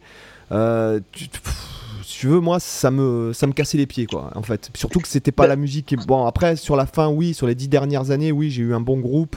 euh, avec lequel euh, finalement je faisais plus que ça parce qu'à une époque c'était tous les remplacements, le moindre truc euh, j'y allais, enfin bon bref. Mais euh, ma question est la suivante, en fait, si jamais tu voulais vraiment, vraiment percer dans ce milieu, est-ce que tu penses pas que ça serait plus judicieux d'être 24 heures sur 24 là-bas, avec euh, 7 jours sur 7, avec les dents qui rayent euh, le goudron, si tu veux Euh, Ah bah, le- la, la, la réponse, elle est dans ta question, évidemment que si. Ouais. Ah bah, il n'y a, aucune question. En France, c'est extrêmement centralisé. On peut en dire ce qu'on veut, hein, c'est centralisé. Il n'y a pas de... Il n'y a pas de demi-mesure là-dessus. Évidemment, on peut vivre de la musique autre part, mais concrètement, on fera de l'animation, effectivement, de l'événementiel. Ce qui est super, moi, c'est juste pas, mon, pas, pas ce qui me fait vibrer. Mais du coup, le, euh, évidemment, les carrières se jouent à Paris. Il n'y a aucune question Mm. là-dessus. C'est voilà, c'est- c'est très centralisé. Euh, euh, c'est pas nouveau et ça risque malheureusement pas de changer, je pense. euh, Dans les, c'est pas dans les 10 ans que ça va changer. Peut-être sur le long terme, hein, mais en tout cas, enfin pas dans les deux ans plutôt que ça va changer, ce que je voulais dire. Mais euh, peut-être sur le long terme, pourquoi pas. Mais euh, après, bon voilà, moi concrètement, je travaille, à, je travaille depuis Paris et je suis à Paris. hein. c'est juste que je fais des allers-retours les week-ends. euh, Je vais voir Ouais. euh, ma, ma chérie et sa fille. euh, euh, voilà, enfin, je fais, je fais ma vie euh, dès que j'ai un jour off. En fait, c'est plus ça. Mais concrètement, tout mon travail part de Paris et se déroule depuis Paris. Enfin, tous les départs de tournée, le réseautage, le blablabla, tout se fait depuis Paris. Il n'y a pas de, il y a, y a encore une fois même pas de débat là-dessus. Parce qu'en fait, pour l'audience, en gros, il faut expliquer aux gens, aux gens qu'en fait, pour faire une carrière, enfin, pour, c'est-à-dire pour faire son, le métier à Paris, bon, bah, en fait, il faut que tu sois là, quoi. Il faut que tous les soirs tu sortes, tous les soirs, dès qu'il y a un buff, euh, voire même plusieurs, euh, trois fois, euh, trois fois dans la soirée, il faut que tu fasses tous les buffs, que tu ailles voir les gens, euh, que, en fait, il faut que tu sois présent. Donc, euh, Ah bah t'enchaînes Caveau des oubliettes, Baiser salé, Duc des Lombards, New Morning, truc, enfin tu vas dans tous les sens, ouais. voilà, c'est ça. Tout. Et en Ouais, fait, euh, voilà, et même, et même, et même euh, pas que ça, mais même le- la moindre brasserie et tout. Enfin, il faut être vu à Paris, quoi. euh, C'est c'est tout. Mm, mm, mm, mm. Donc, Ah oui, c'est pas un endroit où tu peux dire non à quoi que ce soit et t'as pas intérêt. Mais euh, ouais, ouais, il faut être, il faut être vu. C'est malheureux, mais c'est comme ça. De manière pragmatique, euh, sans, sans vouloir remettre en cause tout le système et tout, la réalité est la réalité est que euh, euh, t'as pas le choix. Faut faut être là-bas. Après. euh, encore une fois, tout dépend des, choix et des envies de carrière, parce que si on veut faire euh, ces euh, 507 heures, donc c'est 43 concerts par an, et euh, après être pépouse, euh, c'est complètement possible autre part. Alors, pour, pour l'animation ah bah ouais, moi je te dis, puisque nous on était à. Putain, moi, j'ai, c'est, moi je faisais plus de euh, 100 cachets par an, quoi. bah Euh, oui, voilà, t'es voilà. quasiment plus indemnisé par Pôle emploi au bout d'un moment. Bah Euh, c'est ça. Et en fait, et même, je vais te dire, tu, en gros, tu, ça te, en fait, ça te sert pr- pratiquement plus à rien de travailler, en fait, entre guillemets. mais c'est ça. Mais c'est ça, en fait, que ouais, il y, a un- tu- il y a un plafond, euh, un plafond qui est difficile à Ouais. passer euh, sur un Voilà, donc temps, en fait, euh, bon, bon, moi, moi j'étais vraiment dans de très bonnes conditions parce qu'on était vraiment du, dans de l'événementiel. on faisait vraiment de l'événementiel aussi de luxe, etc., etc. Ouais, donc on ça. avait vraiment des bons plans, bien où on était bien payé, où on était, on Bien bouffait- reçu, voilà, bien reçu, on mangeait bien. Sauf qu'après les gens, quand tu joues, en fait, t'es comme le pot de fleurs, t'es comme le traiteur, quoi. T'as t'as des mecs qui disent oh super et tout, c'était génial le concert, mais bon, en fait, t'avais 150 personnes qui, qui a, de toute façon, ils peuvent même pas t'applaudir puisqu'ils ont les coupes de champagne et les petits fours aux mains. Donc, euh, si tu veux, il y a, y a un côté où en fait tu fais de la musique. Alors, effectivement, c'est un privilège de vivre de la musique parce que c'est pas un travail au, au sens, euh, au sens désagréable du terme, je dirais. Mais à un moment donné, euh, c'est. Enfin voilà, moi ça, ça. peut être le turbin quand même. Hein. Voilà, moi ça me saoulait. Et puis c'est vrai qu'à un moment donné, on s'est posé la question avec ma femme à l'époque de monter sur Paris, enfin de, de vivre sur Paris pour pour pas que forcément pour moi, mais aussi pour, euh, pour elle, etc. Pour, euh, pour faire mieux, c'est-à-dire, parce que bon, après, pour accompagner des vedettes et tout, c'est sur Paris. Et en fait, euh, pendant un an, je crois que je montais, ouais, je montais pratiquement toutes les deux semaines pour faire des auditions, rencontrer des gens, taper le bœuf, etc. Et honnêtement, putain, ça me saoulait d'être sur Paris. À chaque fois, à chaque fois que je prenais le train, je me disais, ouais, fais chier, je vais là-haut encore. tu vois, alors que je vivais au bord de la. Enfin, je vivais à Toulon, donc dans le sud et tout. Tu vois, enfin il y a un côté voilà il y a un côté sur Paris euh, quand tu quand es jeune ça le fait et puis quand tu commences à rentrer dans l'âge et que tu as des enfants et tout tu te dis ouais Paris ben, bon euh, euh, voilà quoi. C'est complexe. comment tu envisages l'avenir là? Écoute moi le l'avenir c'est c'est vraiment en fait tu vois, tu parlais de, on parlait du fait que ça peut être aussi aller au turbin de, bosser en musique. C'est pas toujours du plaisir et quand c'est pas du plaisir, c'en est vraiment pas pour le coup. Mais euh, c'est justement vu que j'ai en fait j'ai la, chance d'avoir eu la, chance infinie vraiment d'avoir eu beaucoup d'opportunités euh, différentes, ce qui fait que j'ai énormément d'activités différentes en fait. Mmh. Euh, j'ai les concerts, j'ai de la démo de matos, que ce soit en vidéo ou en live sur les salons ou à droite à gauche. J'ai des masterclass, euh, j'ai un, bouquin qui est sorti aux éditions Morlot il y a pas longtemps, des formations, des trucs. Enfin, j'ai la, la, chance vraiment infinie d'intervenir chez tous mes potes youtubeurs à faire des conneries avec eux euh, régulièrement, ce qui fait que du coup, je peux de, manière absolument scandaleuse le, m'offrir le m'octroyer le luxe de pas faire de prive parce que j'aime pas ça. Pourtant, j'en ai, j'en ai fait, il hein, n'y a pas de souci, euh, comme tout le monde, j'en ai fait beaucoup, euh, mais d'avoir arrêté ça. Et du coup, l'avenir, je l'envisage vraiment de façon à le, plus possible continuer dans cette direction et, avancer dans cette direction de, de, de, bah, de, développement personnel. Tiens, on revient sur cette, sur cette expression, mais de, voilà, de, oui, tu diversifies finalement. Euh, pardon? Tu, tu diversifies finalement. C'est ça, et moi ce qui me fait vraiment vibrer c'est la scène, mais pour autant le reste des activités super chouette. Et, euh, et du coup, euh, continuer, continuer la scène, justement, arriver à pérenniser le truc de façon à pas être stressé pour mes 507 heures tous les 4 matins, quoi. Mmh. Comme à peu près tous les intermittents euh, qui, peuvent, qui peuvent être en France. Mais du coup, le, le but, c'est de continuer, d'arriver à développer ça. Et peut-être qu'un jour, parce que je suis aussi, en fait, du coup, je fais de la, de la guitare, de, de, la basse pas mal. J'ai fait beaucoup de batterie, de clavier, trucs comme ça. Ou de la, de la en studio des trucs comme ça. Et du coup, en fait, c'est plusieurs, euh, plusieurs euh, comment dire, euh, angles d'approche, c'est plusieurs axes. Moi, je suis beaucoup chanteur aussi et j'aimerais beaucoup faire un album un jour. Ah que ce soit un, album ou un projet, du coup, lui donner vie quand même, ce serait bien. Euh, voir ce serait l'essentiel. Et j'aimerais beaucoup un jour, c'est une envie que j'avais pas il y, a, il y a 7 ans et que maintenant qui arrive petit à petit de manière assez urgente et pressante. J'ai l'envie de développer un projet et de créer quelque chose et de passer du côté artiste en fait après avoir beaucoup beaucoup hmm. accompagné les artistes, continuer d'accompagner les artistes mais aussi avoir mon truc. Et là où pour le coup je serais chanteur et, guitariste, mais euh, euh, j'occuperai cette, cette place-là et puis compositeur du coup, mais, euh, mais, mais je voudrais surtout pas. Alors, ça, c'est important pour moi, je voudrais pas que ce soit de la musique guitaristique, si tu veux. Oui. alors, pour le coup, je vais pas payer un guitariste pour faire ce que je pourrais faire, faut pas déconner, mais je, je, peux faire mes quatre accords, ça va. Et, et, je voudrais que ça garde un intérêt harmonique, un intérêt musical, que ce soit des, des super zikos qui jouent et que ça, que ça groove et tout, mais, mais je voudrais que ce soit aussi de la musique écoutable, désolé pour le mot un peu dégueulasse, mais quelque chose qui, qui plaise aux, gens, quoi, qui voilà. Qui plaise au plus grand nombre. J'ai plein, je suis en plein, je suis sur une plaque tournante là en ce moment, un peu dans, dans un gros carrefour de ma vie où je, réfléchis à ce que j'ai envie de faire et comment j'ai envie de le faire, et, et voilà quoi.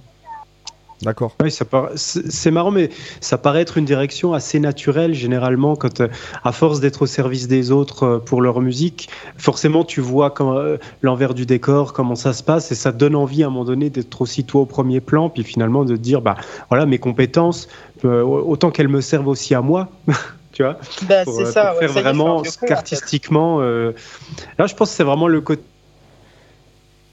artistique, à un moment donné, on a toujours envie, je pense, alors peut-être pas tout le monde, mais c'est vrai que souvent, on va avoir cette tendance à vouloir aussi s'exprimer artistiquement à un moment donné, parce que euh, bah, parce qu'on a quelque chose à dire, tout simplement. Bon, c'est pas le cas de tout le monde. Bah, c'est ça. Qui bien bien à la place de techniciens, de, euh, qui vont être juste guitaristes de studio et ça leur va très bien, ou des, choses comme ça. Mais c'est vrai que très, très souvent, au bout d'un moment, à force de baigner dans cet univers, tu as envie au moins de tenter le coup, de faire quelque chose pour toi. Après que ça marche ou que ça marche pas, au moins tu auras la satisfaction d'avoir fait quelque chose qui vraiment t'appartient et qui, qui, laisse une trace plus ou moins importante en fonction si ça marque les gens. Absolument. T'as des, t'as des- Absolument. Et t'as c'est- des- t'as certains Ouais, artistes qui laissent une trace, mais dans le slip, quoi. Je m'attendais à une connerie. Joli. Non, en fait, ça fait combien temps, ça fait combien de temps que tu l'as celle-là Ah non, non, je, non, non, mais parce que je, je pensais à mon guitariste préféré. Mais le enfin, pire, un- c'est- Pas la trace, hein, je veux dire la blague. Je, prends- je pensais, en fait, si tu veux, euh, si tu veux, je pensais à un de mes guitaristes français préférés, quoi, en fait. C'est Oui, c'est bah, juste. ce euh, j'ai cité tout à l'heure. hein. le, le pire, c'est. Je mais voilà. tu, tu je sais que Swan, t'as un connaître gage hein, pour le retard. Je commence à te connaître parce que pendant, pendant que je disais ma phrase, je me suis dit, putain, Seb, il va, il va sortir une connerie là-dessus. Ben oui, ben je la sentais venir à des kilomètres aussi. c'est ça qui est bon. Non, mais ouais, ouais, effectivement, c'est c'est hum, c'est un truc dont c'est marrant parce que pendant des années, je me suis un peu défendu presque par euh, par méfiance de, de, de moi-même, j'en sais rien, mais je me suis un peu défendu de, de dire ouais, si j'ai envie de faire quelque chose et tout, j'en avais, je me convainquais moi-même que je que je n'en avais pas envie. Et Mm. finalement, c'est un c'est un truc qui petit à petit apparaît. Alors c'est pas pour tout de suite, mais euh, mais c'est un- truc qui apparaît. Je, voilà, je sais pas à quelle échelle, je sais pas à quelle euh, à quel degré, à quelle implication, mais c'est un, un truc qui apparaît petit à petit et qui commence à exister. Donc c'est c'est intéressant parce que moi le truc c'est que j'ai tellement joué de styles différents. Euh. Tout le temps, tout le temps, j'ai fait énormément de, de, de hip-hop, de gospel, R&B, funk, beaucoup d'afro antillais, de bah, tout ce qui est pop moderne en fait, quoi, finalement, euh, où ça joue la mort.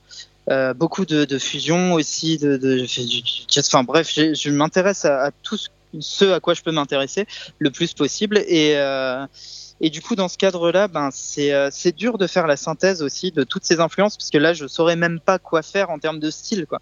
Mm. Donc c'est un truc qui demande réflexion et de là à dire qu'il y en a pour qui c'est le combat d'une vie, il y a pas loin. Mais mais du coup voilà, c'est une réflexion qui est active aussi chez moi quoi en ce moment. Bah après, tu peux avoir des phases. hein. Quand, quand tu regardes la plupart des, des grands artistes, ils n'ont pas une production constante de- dans toute leur vie. Ils ont toujours, euh, ils ont toujours des phases. C'est-à-dire que voilà, pendant 10 ans, ils vont faire tel truc. Puis après, les, euh, ils vont évoluer leur, euh, leurs œuvres. Et euh, dans les 10 ans qui suivent, ils partent dans une direction un peu différente. Et, et c'est vraiment constant. Si tu regardes absolument tous les grands artistes qui ont existé, que ce soit dans tous les domaines, tu as toujours des grosses phases. Non, c'est ça. Euh, et du coup, faut, faut- après, faut pas non plus trop se prendre la tête. C'est vrai que quand Bah, la- en même temps, c'est une richesse que tu as d'avoir pu explorer autant de, de styles. Euh, après, c'est vrai qu'il faut arriver à en faire la synthèse, mais surtout, la difficulté, c'est des fois de se dire, quand tu as vu trop de choses, tu peux avoir la, ten- la tendance de dire, bah, quand je vais faire un, morceau, enfin un album, tout y avoir dedans. il faut que je mette tout pour montrer que, euh, que, toutes- que toutes mes influences sont celles-ci, alors que des fois, quand, quand tu regardes, moi, ce que je trouve intéressant, c'est de voir des fois les side projects de certains artistes, euh, où des fois, tu, tu, tu sais, parce que tu les as suivis, tu, tu connais leur discographie, tu sais de quoi ils sont capables, et ils vont dans une direction où tu les attends absolument pas, ils font un truc beaucoup plus dépouillé, beaucoup plus simple, mais Ouais, où tu, les reconnais quand même, tu vois, tu, Mais disais, ah ben, je m'attendais pas à ça de lui, et en même temps, ça, ça, voilà, ça surprend positivement. Mm, mm, mm. Mais, mais en tout cas, je comprends. Moi, j'ai- c'est pareil de mon côté pour la composition. Euh, Je me suis cherché pendant longtemps, longtemps, longtemps. Aujourd'hui, j'ai à peu près trouvé euh, le style qui me va, mais ça m'a pris 15 ans avant d'arriver à aller dans une direction parce que je m'intéressais aussi à beaucoup de styles et je savais pas trop dans quelle direction aller. Et c'est vrai que le gros. Le, le gros problème, il y a, il y a un compositeur comme ça dans, dans la musique contemporaine, euh, d'ailleurs je sais même plus son nom, un Italien, euh, qui avait, la tendance, qui qui avait la tendance en fait à, chaque euh, album ou à chaque morceau de faire un truc où le style est complètement différent d'un morceau à l'autre. Et en fait, tu te rends compte d'un truc, c'est que ce mec n'a aucune personnalité Mais c'est ça. pa- parce que du coup, tu le reconnais pas. Tu vois Mhm. Oui, c'est un enchaînement de clichés et de, Voilà. et de lieux dits, quoi, et de lieux communs. on, peut, voilà. on peut dire ce qu'on veut sur, du un Malmsteen ou sur d'autres, euh, tu les reconnais. Voilà, en Mais un temps, tu les reconnais. Après, tu aimes ou tu n'aimes pas, ça c'est pas du tout euh, le, le jugement qui compte, mais c'est que tu les reconnais instantanément. Que quelqu'un Ouais, qui va ça. qui va se dire, ok, là tiens, je vais faire un album de soul, puis tiens, le prochain album ça va être du métal, puis le prochain ça va être du jazz, et l'autre ça va être de, du, de la country, etc. À un moment donné, ça peut être vachement Mais difficile de trouver une consistance, quoi. Ben, le, plus beau, le plus beau compliment que j'ai eu à ce jour, c'était euh, qui, qui m'a vraiment profondément touché, c'était Julien Bitoun, qui est un, un Ouais. guitariste français qui, euh, je, je saurais même plus à quelle occasion d'ailleurs, était dans une autre salle, il savait pas que j'étais là, et euh, je joue deux trois notes, je, je sais plus du tout pourquoi, et euh, je sors de la salle juste après, et il me dit ah bah tu vois, je savais que c'était toi quoi. Hmm. Et, ça, et on savait pas qu'on était là l'un et l'autre, et ça m'a trop touché, tu vois, comme truc. Je me suis dit putain, ça veut dire qu'à un moment donné, il y a eu euh, malgré, malgré nous, une, une espèce de somme des influences, une espèce de synthèse et de. C'est ça, il y a D'ailleurs, Julien Bitoun, une euh, identité qui est ressortie. Et Julien Bitoun qu'on doit recevoir dans le podcast aussi, qui, est, qui anime lui-même un grave. podcast. euh, Bah oui, Guitare Obsession, voilà, Sion, Sion, ouais. Sion. Qui est un peu science Ouais. en musique aussi, hein, euh, Julien Bitoun. Ah bah c'est Julien, c'est c'est une, c'est une tuerie. Excusez-moi la visite d'une enfant de 5 ans. Mmh, Coucou toi. Mais euh, oui, c'est vraiment une, c'est vraiment un, c'est un ami extrêmement cher et je tiens à lui plus que tout. Là, on joue ensemble samedi 19 novembre, donc dans trois jours. euh, Aujourd'hui, Euh, on joue ensemble à, à, à Clichy d'ailleurs euh, pour sa Guitar Fest. Ça va être assez débile, je pense. Et euh, tu, alors euh, avant parce que il y a un truc, tu sors donc tu as sorti un bouquin euh, chez euh, euh, chez Romain en fait. Ouais, aux éditions Morlot, ouais, absolument. Cyril n'est pas complètement étranger à l'idée, je crois. hein. Et je crois même que c'est plutôt proche. Bah ouais, ouais, on a fait ça avec euh, avec donc Romain Morlot, de, de- qui a sorti le Guitar Cook, euh, Guitar Cookbook il y, a, il y a des années de ça et qui continue de le, de le mettre à jour. Et, euh, et Alex Cordo. euh, Oui, qu'on avait reçu donc dans le podcast. bah oui, il me semble bien, justement, je me le suis enregistré parce que vu que je suis tout le temps dans le train, j'écoute les podcasts dans le train. Sauf que là, il faut que je reprenne des trains. Bon, bah ça va, vendredi, je prends un train, ou samedi, je sais plus. Mais euh, non, mais effectivement, on, a, on a écrit ça à, à trois mains, enfin à six mains du coup, mais à Oui. trois esprits, on va dire. Euh, et l'idée dans ce, dans ce toujours un truc à bosser à la guitare, c'était de proposer 52 exercices euh, différents, un par semaine en gros, de, de l'année, euh, déclinés encore une fois en, en trois niveaux de difficulté, ce qui nous fait à peu près 156 exercices, euh, doit y avoir des Mm. bonus au milieu. Euh, et donc décliné en trois niveaux de difficulté, sachant qu'il n'y a pas de niveau débutant, débutant complet non plus au milieu. On a vraiment le, le, le premier, le premier niveau qui va être, qui va être le, comment dire, le, le truc un peu, un peu moustachu où on se chauffe les doigts et on se chauffe l'esprit, on commence à, à se taper un peu dessus. Après le niveau intermédiaire qui est vraiment relou et le niveau 3 qui va être le, l'espèce de pour aller plus loin et la quintessence du truc le plus possible. Hmm. Donc voilà, ça, ça a été un, un travail qui s'est fait à, à Troyes qui a été chouette parce que Alex Cordo, lui, il est, il est directeur de, de Conservatoire, conservatoire, à Montélimar, si Ouais, je dis c'est pas de conneries ouais, maintenant. Il était sur Romans sur Isère pendant longtemps. Et euh, du coup, lui, il a, il a une approche très très particulière qui lui est propre. Euh, Romain, lui, il a un parcours plus, plus qu'atypique qui fait qu'il a une approche euh, extrêmement originale. Et puis moi, je fais ce que je peux au milieu. Et du coup, c'est euh, c'est vraiment cool d'avoir réussi à d'avoir Enfin- réussi à, à faire ça ensemble. On s'est éclaté, quoi. Mais D'ailleurs, tu peux nous parler un petit peu de l'en- de l'envers du décor, de la, la conception du truc, parce que bon, moi, pour avoir écrit euh, aussi euh, des bouquins, je- déjà tout seul, c'est déjà euh, difficile d'accoucher d'un livre. Donc, j'imagine pas à trois que tout ce qu'il faut, tout ce qu'il faut penser. Est-ce que tu peux nous parler un peu de la genèse? Déjà, l'idée, je la trouve en tout cas moi excellente. Je trouve l'idée du livre vraiment. c'est l'idée de Romain. hein. C'est l'idée de Romain. Il Ouais. n'y a aucun crédit. euh. Ouais, bah en fait, ça, ça s'est fait très simplement puisque Romain et moi, on travaillait déjà ensemble. Euh, bah, en fait, c'est même con. C'est comme l'essentiel de mon boulot. On se connaissait, on était potes, on s'entendait très bien euh, on s'est connus par la guitare, mais on a mis euh, deux ans avant de prendre une guitare en même temps, quoi. Ouais. Euh, parce qu'on s'est plus plutôt entendu humainement au départ qu'autre chose. Et du coup, euh, à ce moment-là, on s'est dit putain, mais c'est marrant, euh, faudrait qu'on fasse un truc. On a fait deux trois vidéos pour euh, lui quand il était dans le le son dans les doigts avec Gaël Liger. Et puis, euh, euh, au bout d'un moment, il m'a dit non, mais tu sais quoi? Parce que je lui parlais beaucoup, beaucoup harmonie. Et je lui- on a souvent eu des, des appels où je lui expliquais des choses d'harmonie un peu vénères et, euh, et où on essayait d'appliquer ça, etc., comme des, des espèces d'entrevues, quoi. Et euh, au bout d'un moment, il m'a dit non, mais tu sais quoi Tu voudrais pas écrire ça sur un, un bout de papier, me faire un mail récap de ce que tu m'as dit Puis il m'a dit non, mais tu sais quoi Tu vas pas me faire un mail récap, on va faire un bouquin récap, en fait. et euh, non, mais voilà, c'est je, je, je romance un peu le truc, mais c'était quand même l'idée générale, quoi. Donc voilà, et en fait, il m'a dit Est-ce que tu connais Alex Cordo? Et il se trouve qu'Alex, je le connais bien, puisque c'était mon idole de jeunesse. Euh, c'était mon Satriani à moi, Alex Cordo, si tu veux, quand j'étais plus jeune. Et, euh, et c'est un des premiers mecs qui a cru en moi et qui m'a fait confiance. Et son album Origami, à ce jour-là, je peux te citer toutes les parties de tous les instruments, que ce soit la batterie, la basse, les, les guitares, le gong sur le dernier titre. euh, Voilà, enfin, je le connais pire que par cœur. Et c'est pas une mauvaise référence à Spider-Man. Et, euh, et du coup, le, en fait, c'est quand il m'a dit, quand il m'a proposé de faire ça, si tu veux, ça a été, euh, ça a été un moment incroyable où je me suis dit putain, Mm. mais c'est trop trop bien. Je vais faire ça avec un super ami. Euh, et un autre, un autre quelqu'un aussi qui est devenu un super ami, Alex, mais qui est, qui est quelqu'un pour qui j'ai un respect infini et une admiration sans faille, quoi. Donc, euh, ça a été, ça a été pour moi vraiment un super beau moment et on a travaillé ça comme on pouvait. C'était pas toujours facile parce que du coup, on est tous sur la route ou sur des, Oui. à droite, à gauche dans les, pour les concerts, etc. Mais, euh, mais ça s'est fait comme ça. Mais du coup, qui c'est que, euh, qui a lancé les, les choix d'exercices Parce que du coup, euh, en fait, pour chaque exercice, vous avez chacun vos trois versions, celle de Romain, celle de d'Alex et la tienne.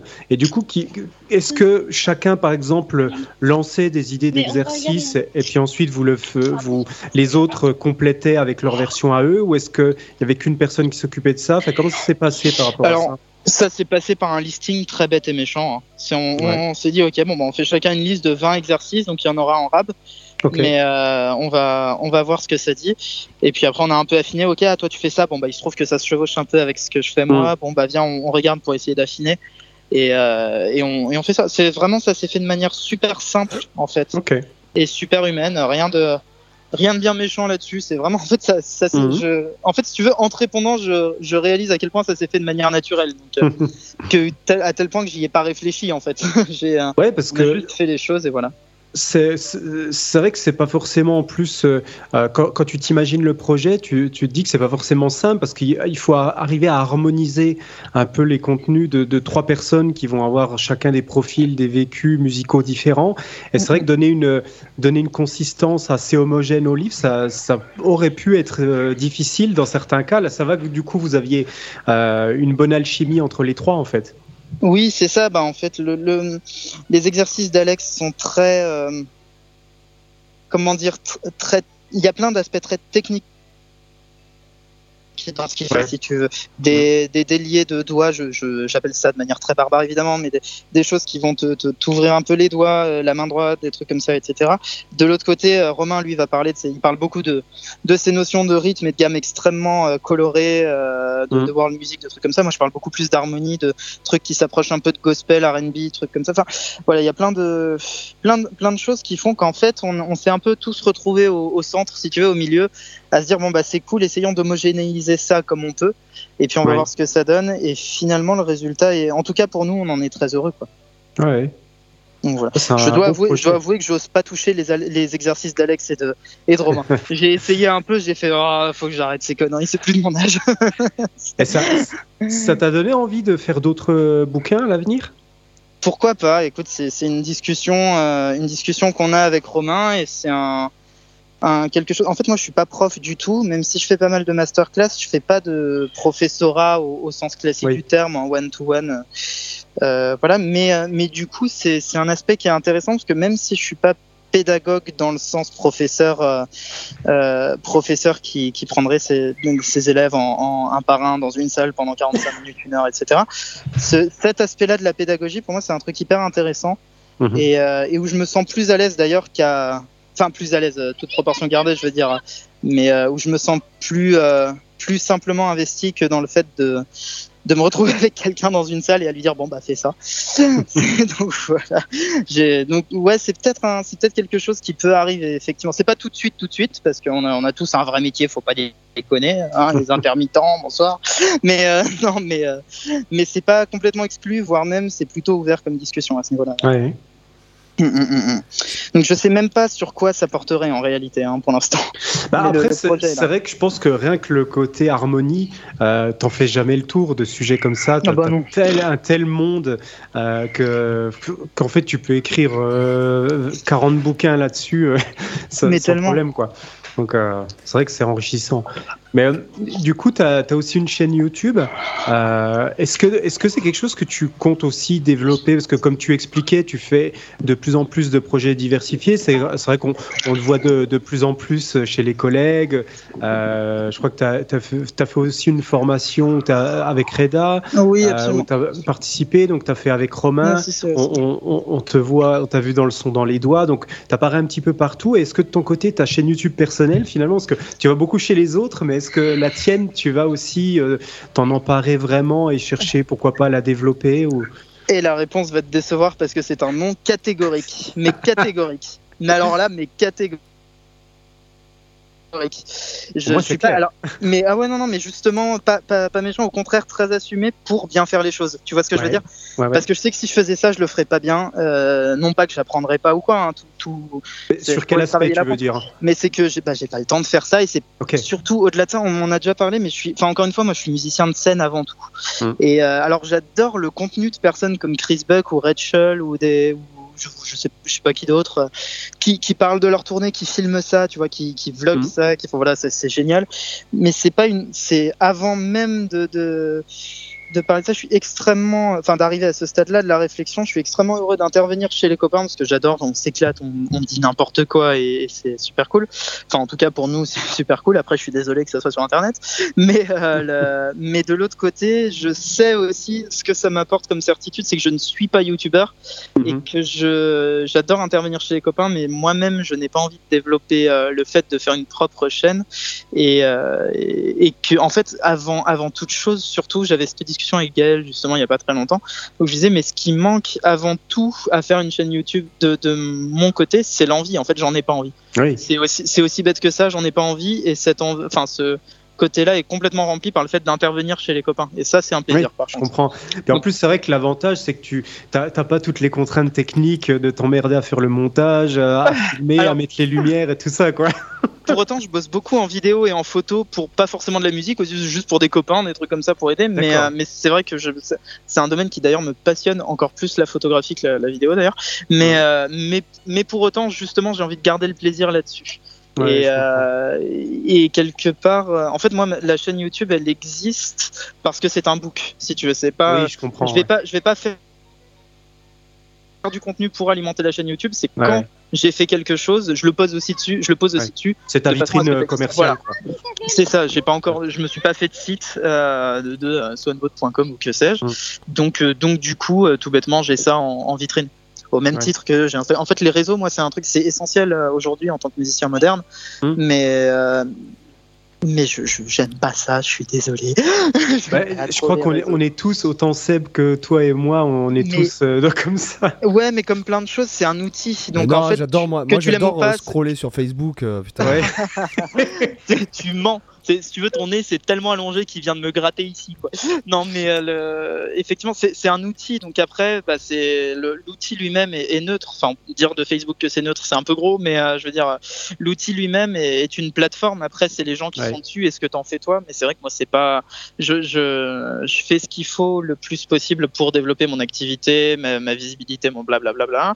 Mais, euh, mais c'est vrai que je j'ai pas le désir de devenir un, un influenceur ou un, un youtubeur.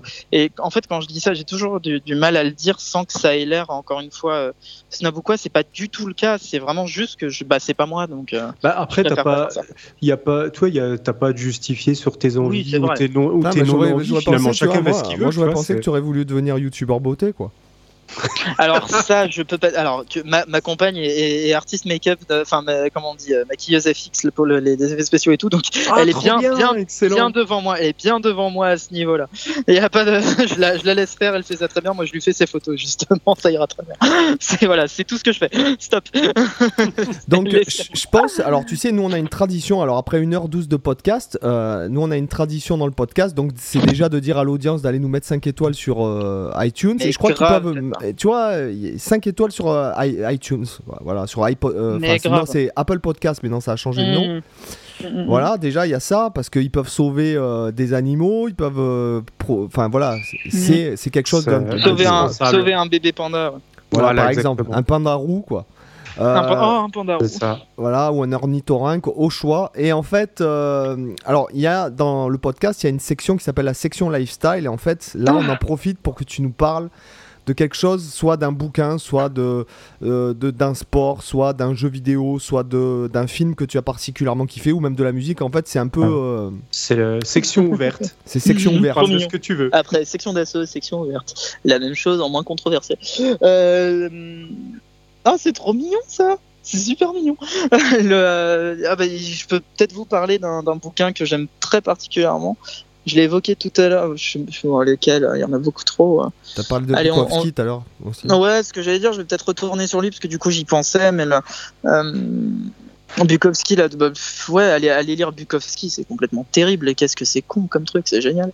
Euh, c'est non, mais je, je, trouve ça très intéressant. Je suis en fait du fait de venir du beaucoup du théâtre avec ma, ma famille, mmh. j'ai toujours énormément, énormément lu et euh, le, le, plus possible. Et c'est quelque chose qui me passionne. Et de manière générale, je suis un gros passionné de linguistique, de syntaxe, de, de en fait d'explication des choses. J'ai toujours le besoin de tout expliquer. Je trouve que le oui dans, le, dans, dans Bukowski, il y a un truc viscéral qui est dur à expliquer, mais qui est vraiment du, du de l'ordre du ressenti. Pareil, on retrouve chez, chez Beckett. Euh, je, je, parlais de Beckett, de, de Ionesco, de je sais pas, de Fante euh, dans Mon chien stupide, des trucs comme ça.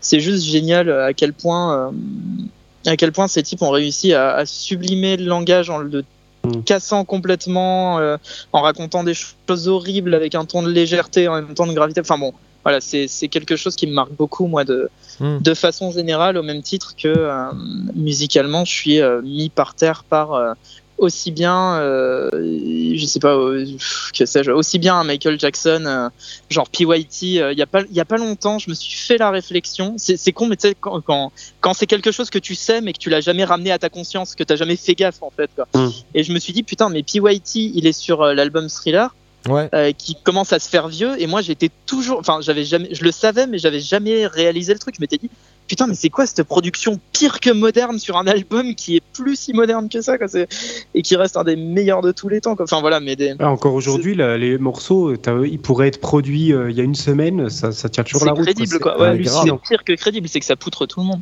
Ouais. Mais des, des, des Bruno Mars, de Bruno Mars à Kendrick Lamar, les, les Justin Bieber, c'est fabuleux ce qu'il fait maintenant. Il y a des trucs énormes dedans.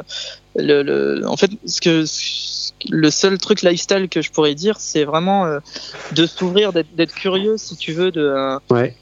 De, de, de, je sais pas, enfin, euh, l'autre jour, j'écoutais, je, je subissais, j'écoutais un, un, un Joule sans faire exprès. Ben, déconne, mais la production, elle est monstrueuse dedans, il y a, y a, rien à dire. Les, les arrangements live de Maître Gims, c'est une tuerie avec MMBS derrière, Aile Dasta, Mathieu Edwards et tout, c'est complètement, euh, comment il s'appelle, Boom à la, à la réal et tout, c'est complètement débile. Donc de, de, Miles Davis à Justin Bieber en passant par Eminem, Kendrick Lamar euh, ou euh, ou du gent ou du, du jazz ou que sais-je, tout ça. Il y, a, il y, a, vraiment quelque chose à prendre de partout et une, euh, une mmh. vraie curiosité à avoir, je pense. Et c'est super con, mais que ce soit en musique, en littérature, en, en sciences sociales, sciences humaines, sciences humaines en général, c'est hyper important de rester euh, les yeux ouverts quoi.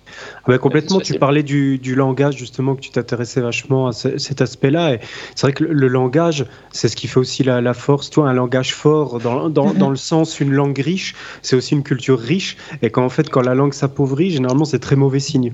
C'est que oui. Parce que plus tu as, plus as de vocabulaire, plus tu as de nuances pour pouvoir t'exprimer. Bien sûr. Plus la langue s'appauvrit, moins tu as de nuances pour t'exprimer, donc plus tu appauvris la pensée. C'est pour ça qu'une une, une, vraiment une langue riche et fournie, c'est intéressant. De, justement, on a une langue magnifique avec la langue française française qui a, qui a, des tonnes de, de, de, des tonnes de, de niveau de langage. Et en fait, ça, c'est des choses euh, vraiment géniales parce que justement, ça, ça donne une, une puissance de, de pensée et d'expression qui, est, bah, qui est très expressive justement grâce à ça. Et donc, oui. je suis d'accord que c'est vachement important de, de, rester ouvert, de s'intéresser à tout ce qui est justement langage. Euh, de toute façon, il faut s'intéresser bah, à tout en fait. Plus tu es diversifié, mieux c'est.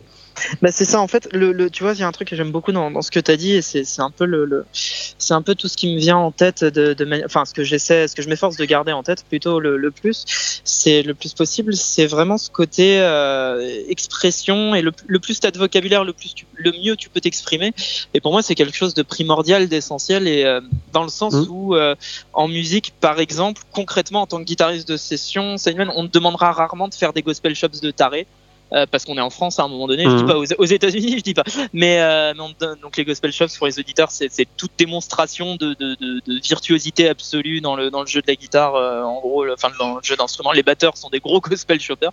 Bref, euh, mais euh, tout ça pour dire que en fait le euh, concrètement ce sont des outils toute l'harmonie très très poussée une technique irréprochable et la, la, plus magnifiée possible tout ça ce sont des outils qu'on n'est pas du tout obligé de qu'on n'est pas du tout obligé de, de, de, sortir en permanence. Euh, Oui. D'ailleurs, s'il vous plaît, ne faites pas ça, c'est insupportable. Euh, mais, euh, mais en revanche, c'est comme un comédien ou un, un écrivain qui, qui se doit absolument de non pas maîtriser, mais de tendre vers la perfection en permanence Mmh, et qui se doit de ça. travailler son art pour après, pour après restituer au plus juste une émotion, peu importe le peu importe le, le, le, le, le, enfin peu importe le, public, moi ce que j'aime beaucoup en musique justement et du fait de bosser l'instrument comme un taré, c'est euh, vraiment vraiment vraiment c'est euh, ce côté où ce que j'aime c'est par exemple en live quand tu fais des réharmonisations, des mises en place super Mhm. vénères, Bruno Mars c'est incroyable pour ça, euh, c'est juste fabuleux ce qui se passe en live avec Bruno Mars et euh, des trucs vraiment vénères avec des mises en place, des trucs rythmiques complètement tarés et tout. Ou pour les musiciens c'est un challenge et c'est un, un tour de force quelque part de jouer, et d'avoir écrit ça et de le, de le faire à la perfection tous les soirs.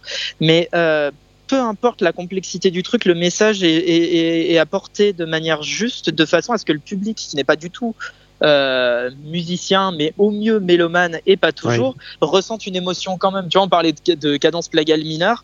Tu Mhm. dis ça à n'importe qui, dit à tes souhaits. Concrètement, tu lui dis oui, enfin, c'est le premier et le dernier accord de Creep. Ah, bah ouais, ça me fait pleurer. Bah ouais, c'est une cadence plagale mineure. Et toi, t'as besoin, enfin, t'as besoin en tout cas, avoir ce vocabulaire-là dans ton, euh, dans ton sac, c'est quelque chose qui te permet de transmettre et de restituer des émotions, ce qui pour moi est le plus important parce que la Oui. musique c'est fait pour être écouté et, euh, et concrètement quand tu la joues, tu l'écoutes un peu moins en général, donc faut bien que quelqu'un Mhm. l'écoute en face. non mais voilà, donc, euh, donc pour moi c'est important de tendre le plus possible vers une une forme de, de, bah, de perfection jamais et encore heureux on se ferait chier mais, mais de, de travailler sans relâche de façon à ce que les choses les plus complexes ou plus simples c'est même plus la question mais apparaissent complètement évidentes Ouais. à, à la personne qui l'écoute quand tu écoutes un, un Jeff Buckley euh, l'album de Jeff Buckley qui soit dit en passant Ouais. est complètement taré C'est euh, pire que ça. Enfin, c'est un de mes albums préférés. Et pourtant, je suis pas le plus rock des, des mecs, mais c'est un de mes albums préférés de tous les temps. Euh, N'importe qui se, se dirait ah ouais, ça, ça déchire, c'est super. Personne ferait, enfin, personne de non guitariste et non expérimenté en guitare se rendrait compte de la complexité des arrangements rythmiques harmoniques qu'il y a derrière, quoi. Mm. C'est, il y a vraiment des moments où tu fais ah ouais, t'es allé chercher ça, toi. Ah ouais, ok, d'accord. Et puis après, quand tu te renseignes sur Jeff Buckley, tu fais ah oui, parce qu'en fait, t'es vraiment très loin d'être mauvais, quoi. Mais euh, Bah, c'est- ouais, euh, incroyable. C'est un guitariste de fusion à la base. Mais grave, il a fait, il a accompagné des artistes en reggae, il a fait le MI à Los Angeles, et enfin, bon, bref, c'est un taré. Mais, euh, mais voilà, enfin, c'est, pour moi, les, les instants de grâce en musique sont, sont- peuvent en tout cas être atteints ou en tout cas être recherchés par une Ouais. forme de, une, une, une forme de, de travail absolu, quoi. Et ça, pour moi, c'est c'est ce qui est passionnant dans l'histoire. C'est sûr. Voilà, c'était mes deux minutes de philosophie de comptoir. Euh, ça- vous pouvez retrouver mon livre à l'adresse suivante, euh, machin. ouais, ça, voilà, vous, vous serez mieux après. Voilà, ça vous fera des muscles, le retour de l'être aimé et peut-être harmonisation de votre grand-mère. Enfin bon, bref. Voilà, c'est un peu l'idée générale. Super. On mettra les liens de toute façon. Voilà. Bon, Alors bah, toi Seb, de ton, de ton côté, le lifestyle de la semaine, moi j'ai commencé un nouveau régime. euh, Encore euh, Slow carb. Donc euh, je mange Ouais. plus de sucre, plus de pâtes, plus de riz, plus de céréales, plus de farine, plus de fruits non plus. Voilà. Et euh, donc je mange 2 grammes de protéines par poids de corps.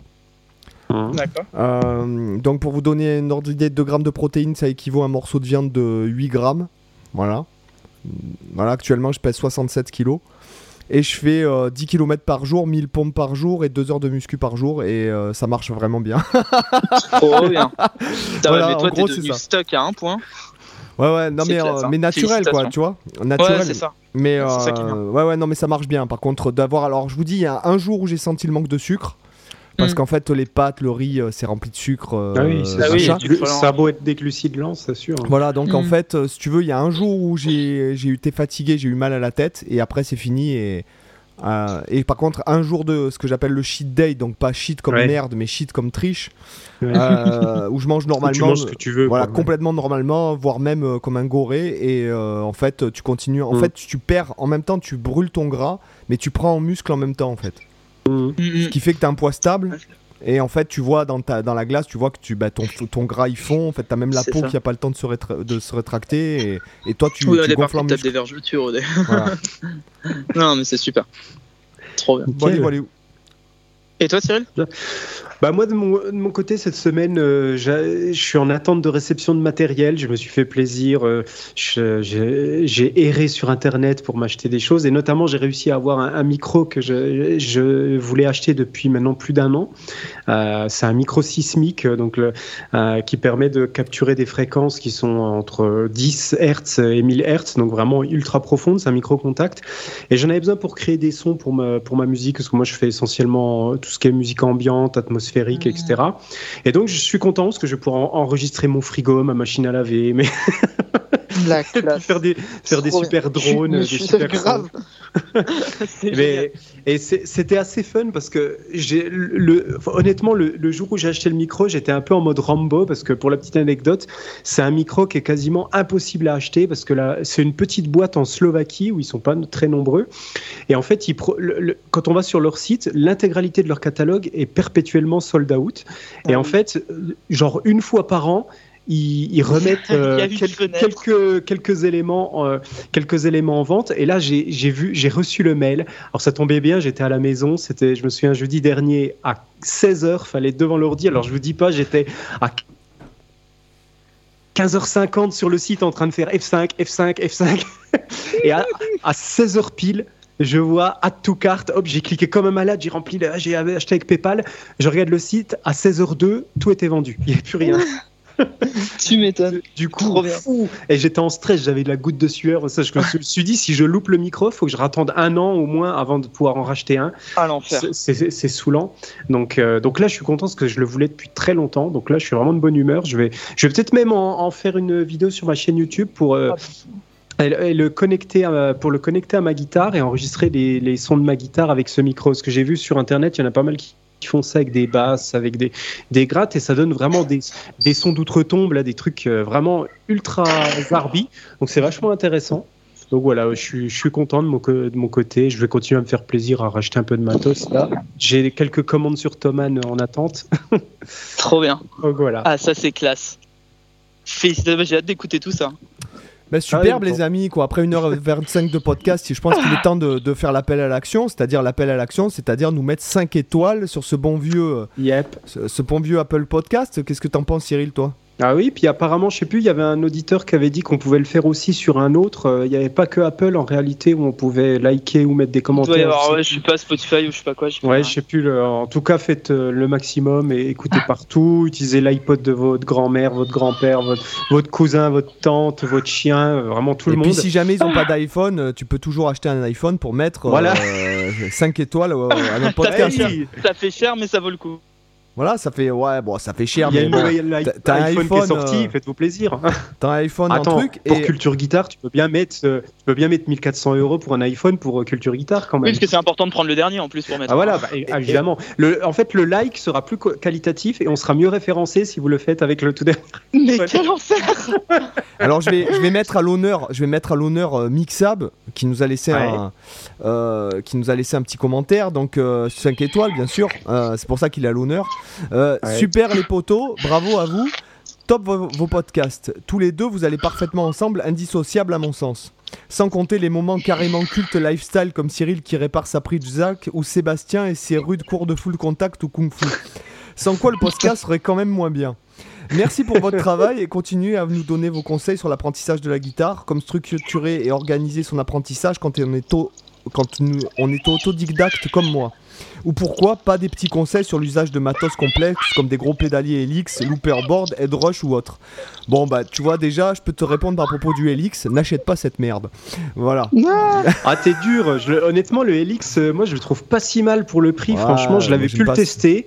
Euh, bon, c'est sûr que ça vaut pas le accès fixe ou le camper ou d'autres, euh, mais honnêtement, je trouve pour le prix, c'est quand même vraiment du matos intéressant. C'est c'est Ouais, pas écoute, si mauvais. Il y a des bons sons. Euh, après, ça vaut pas. euh, ouais, le... Après, je me suis acheté le accès fixe moi, mais mais à l'époque, j'avais hésité avec le Helix. Mais après, vu que j'aime toujours avoir le plus haut de gamme, j'ai pris. euh, Ah bah le XFX pris, on est sur bon. une machine de guerre. voilà, mais honnêtement, Moi j'aime pas du tout le son quoi. pour le guitariste euh, lambda qui qui veut se faire plaisir avec un pédalier, qui n'a pas encore trop de matos à modélisation, ça peut être quand même une bonne Après, j'ai rien contre, Moi, bon, rien vraiment contre pas les, les matos que je ingénieurs. déconseille, tu vois. J'ai j'ai rien contre les, les ingénieurs de Line 6, euh, évidemment. Ouais, Cependant, euh, j'ai eu plusieurs produits Line 6, j'en ai eu 3 ou 4. ouais. c'est le seul matos de ma vie que j'ai revendu, c'est ça. Ah ouais Ah, j'ai tout gardé, toute ma vie, j'ai même mon ampli un- de quand j'avais 12 ans. hein. Et j'ai toujours. euh, Et par contre, le seul matos de ma vie que j'ai revendu, c'est ça. Ouais. Après, c'est peut-être ouais, le, le grain spécifique qui te, qui te plaît pas. Parce qu'on a beau dire, même si c'est de la modélisation, tu as quand même une personnalité à chaque matériel malgré tout. hein. Euh, il se peut que tout simplement la, la patte Line 6, c'est pas ce qui te plaît. quoi. Ouais, non. Ouais, j'utilise le, le HX Tomb depuis euh, deux ans et c'est euh, c'est pire que. Mais en fait, c'est des, c'est des outils, encore une fois. hein, c'est euh, C'est c'est- sûr. Selon moi, c'est le- concrètement, euh, ce sont des outils. S'ils t'inspirent et que tu es à l'aise avec, euh, tu joueras Oui. bien. Et si tu, bah, si t'inspires le fait de bien jouer, pour moi, ça suffit. Quoi. Complètement. Après, moi, je suis en train de me demander si je vais pas retourner sur une tête d'ampli avec un atténuateur et de repasser totalement, pratiquement tout en analogique en fait. Mhm. Hmm. Voilà. Est-ce que ce serait pas un peu la vie entière du guitariste de de pas arrêter de switcher Ah non, pas du tout, clair. parce que alors j'ai vraiment pas, j'ai- je suis vraiment pas euh, fan de matos ni de guitare, pas du tout. Mhm. Euh, Mhm. c'est simplement moi, euh, voilà, j'aime bien que quand je branche, par exemple, notamment le, le- le- le matos ultime que j'ai, bon, j'ai, eu le, le 2 XL euh, de Axel Fix et j'ai le 3 actuellement, Ouais. Euh, mais il passe dans un préampli Triaxis Mesa Boogie, donc le son est un peu chauffé aux lampes et en vrai dire, à vrai dire, je me sers uniquement de la simulation de de, de haut-parleurs, euh, je me sers même pas des effets du Axel Fix en vérité, sauf Ouais, quelques fois. Et honnêtement, euh, c'est le seul produit que j'ai jamais acheté où quand je l'ai branché, ça sonnait direct. Hmm. Voilà, donc euh, Mm. après j'ai eu effectivement j'ai eu le HX Stomp aussi et en fait j'ai trouvé euh, je trouve que ça enfin bon bref, s'il y a un ampli Non, bah, OK, s'il y a une sono ou direct carte son, je trouve que quand même ça sonne euh, euh, ça sonne Ouais, il y a pas c'est pas assez organique quoi. Moi, je comprends, je comprends ce que tu veux dire. Je comprends ce Voilà, que tu veux dire. Mais c'est encore une fois, c'est des histoires de, des histoires de, de goût et de réglage. euh, pour- Ouais, c'est ça. Puis en fonction de ton matos, en fonction de tes doigts, en fonction de ce que tu le- joues, en fonction. Il y a tellement de paramètres qui rentrent en jeu de toute façon. Bah, c'est ça. Le, le son que j'ai moi dans le dans le HX Stomp avec euh, tout mon, en fait, j'ai mon pedalboard en analo et mon et mon HX Stomp à la fin, enfin à la fin comme un ampli. Donc il y a une boucle, donc je mets les delays reverb dedans. Ouais. Mais j'ai mon pedalboard en, enfin en analo. Il y a aussi des, des Strymon digital pour les, les reverbs, Mm. enfin numériques pour les, les reverbs et, et delay. Mais je veux dire, sinon au-delà de ça, mes drives sont en analo, blablabla. Et euh, le- en fait, moi, mon, mon son tout seul, il est pas très agréable à jouer, ça c'est clair, parce que en fait, il est blindé de de cut. euh, Enfin, j'ai une EQ vraiment vénère dessus. J'ai rien qui passe en dessous de 200 Hz, rien au-dessus de, je sais plus, j'ai envie de dire 7000 comme ça. Ouais. Euh, Il y a des cuts à, à 2000, à 470. Enfin, voilà. Il y a- vraiment des cuts de partout de façon à ce que ça soit prémixé et que le mec en face est quasiment à peu de choses près, plus qu'à juste monter le volume et euh, pour faire son mix et après ajuster selon la salle, mais sinon euh, rien d'autre. quoi. Et, Mm. et du coup, tout seul à jouer, c'est pas hyper agréable, mais dans les ears, parce que du coup, je suis tout le temps en ears, euh, dans, dans les ears avec le mix général, par contre, du coup, il s'insère trop bien, quoi. Et ça, c'est cool. Mm. Donc Ouais, ouais, ouais. c'est, c'est, mais je suis, je suis, je vois ce que tu veux dire et je te rejoins parce que sur le principe, si je devais choisir euh, un- une télécaster, un twin reverb et puis je vous emmerde, quoi. Enfin voilà. Ouais, ouais. Ou un truc comme ça. Enfin, je veux dire, Attends. je- je- ça me le voilà, quoi. Les Strymon, euh, vous en pensez quoi les deux? Parce Ah, que toi, toi Je- aussi tu l'as. euh, Parce que en fait, dans ma dans ma, ma commande, euh, pour tout vous dire là, dans ma commande Thomann, j'ai la Strymon Beat Sky, j'ai l'Evented Space et puis j'ai l'Evented Time Factor et je me, je me tâte à commander Alors les moi, trois. moi, je te dis, je te dis, moi j'ai la timeline et le Big Sky et honnêtement, euh, si jamais je, je devais faire la quelque chose, timeline, c'est celle avec les délais, c'est ça? Ouais, c'est ça. Ouais. Et en fait, moi, clairement, clairement, que ce soit en boucle, que ce soit en série ou en, par- enfin, en, bou- en, en parallèle dans la boucle d'effet ou que ce soit en série, euh, moi je te dis, c'est les, les pédales, si jamais, les premières pédales que je mettrais dans mon pédalboard, euh, si jamais je devais repartir en live, etc., euh, ce serait Mhm. des Strymon. Ouais. Ah bah c'est ouf. Ah, parce que moi, pareil, la, la Big Sky et le. Alors, je sais pas la Ouais. timeline, mais la Capiston, donc juste le tape Oui. delay de la timeline. Ouais. Bah, c'est. Honnêtement, je, je défie qui que ce soit. Un ingé son avec, euh, un, un- avec une EQ, un truc, euh, enfin, qui te regarde, qui t'analyse le spectre, il pourra te dire quelque chose. Mais en, en live, euh, alors après, toi, t'es surtout studio, mais en live, je défie qui que ce soit de me dire que c'est pas. Enfin, que, que c'est. euh, que c'est numérique comme truc, quoi. Ça, ça déboîte. Ah oui, non, mais, mais je les a- j'avais déjà eu l'occasion de les tester, euh, bah, juste la, pas la Big Sky, l'autre, euh, en magasin une fois, mais après, c'est c'est surtout que j'hésite là avec l'Evented Space. euh, en fait, pour les reverbs, j'hésitais entre la Big Sky et l'Evented Space, donc Alors dans moi, le doute, je, te m'acheter les c'est deux. que j'ai pas mal de reverb, ça, de, a pas de de plugs doute. de reverb. Euh, Ouais. Alors effectivement, la reverb c'est mieux en post-prod sur une, sur une piste Ouais, fixe, on est c'est- d'accord. Après, j'en ai Oui, plein déjà. sûr, donc, bah, euh, oui. Mais honnêtement, honnêtement, hein, euh, il Là, si m'arrive tu veux, c'est il m'arrive plus de pas avoir le sur mes synthés en fait. il m'arrive de refaire la prise avec la, la Big Sky et de, de Ouais. cutter la reverb de- du plug. Voilà. Ouais, parce que Ouais. aussi elle a un grain particulier Voilà, c'est ça. voilà, qui va te plaire. euh, Voilà, ouais, non, mais moi, c'est sûr. euh, moi voilà, je, c'est voilà, moi c'est c'est sûr que les pédales. Alors moi là actuellement, je voulais me prendre une tête Bogner avec euh, le, le torp- soit un torpedo, euh, Ouais. euh, le- comment il s'appelle, le, le X Factor, non, je sais plus quoi, le, le, le Captor de torpedo ou alors Captor un- X. ouais, le Captor X ou alors un Factor, c'est l'émission.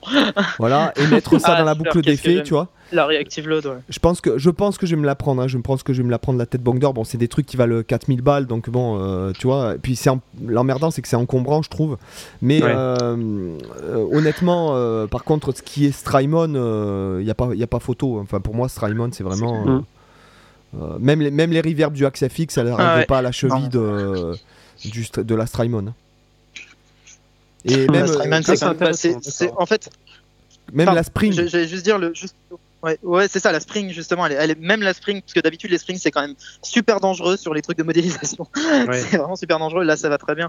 Mais euh, les euh, les les Strymon concrètement aussi, on les aime autant parce que c'est tellement une référence de l'industrie de tous les guitaristes et aussi beaucoup des claviéristes depuis euh, Hmm.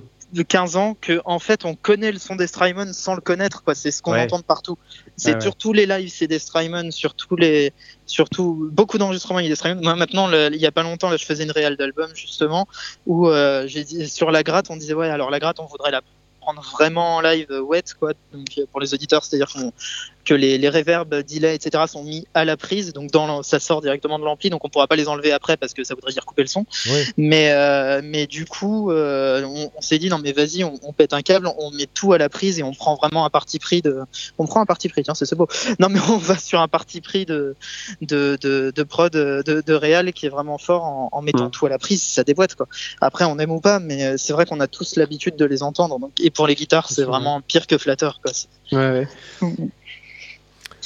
Bon bah ça marche pas. Bon bref, tout ça pour faire un mi mineur de toute façon. Ouais mais euh, Et, un ouais, peu- mais et avec la corde de sol un peu fausse. Bah là, moi en l'occurrence, ça va vraiment que- même pas pour ma guitare parce que la guitare, je passe dans l'accès fixe, mais c'est pour les euh, parce que moi j'ai quelques synthés analogiques. Puis en fait, actuellement, je fais passer mes synthés analogiques dans l'accès fixe pour pouvoir utiliser la carte son parce que j'ai pas de carte son. Donc en fait, j'utilise la carte son interne de l'accès fixe, puis j'utilise les reverbs de l'accès fixe et tout ça. Bon, j'ai- j'avais envie de faire passer mon synthé dans soit la Big Sky, soit les Vented Space, euh, donc je me, je me tâte. Au pire, je prendrai les deux, comme ça, je serai pas des, je serai, con- je serai tranquille. Voilà, dans le doute pourquoi choisir. Choisir, Bah oui, renoncer, pourquoi choisir, renoncer, c'est complètement pourri. Voilà. Bon bah superbe les amis, je pense que sur ce, je pense qu'on peut on peut quitter, non? Euh, J'ai peur Bah, que en tout cas, merci les gars, vraiment, c'était un plaisir de vous avoir au, de vous avoir au bout du fil. Bah ouais. je suis Bah oui, depuis, parlait, depuis le temps qu'on en parlait en plus. Bon Donc, bah les euh, amis, On va se dire à très, à très vite. à très vite. Bah, mettez euh, 5 étoiles, déconnez pas. Voilà. Voilà, c'est ça, sauver des sauver des animaux en voie de disparition, sauver des Les- mammouths, Des ornithorynques, important. Achetez du shampoing à Nabila, faites quelque chose, je sais pas. sauver sauver un mégalodon en mettant 5 étoiles à ce podcast. Non Allez. mais allô quoi ce podcast. Allez, les gars, à plus. Allez, ciao les Ciao, mecs. ciao, merci à plus. beaucoup. ciao.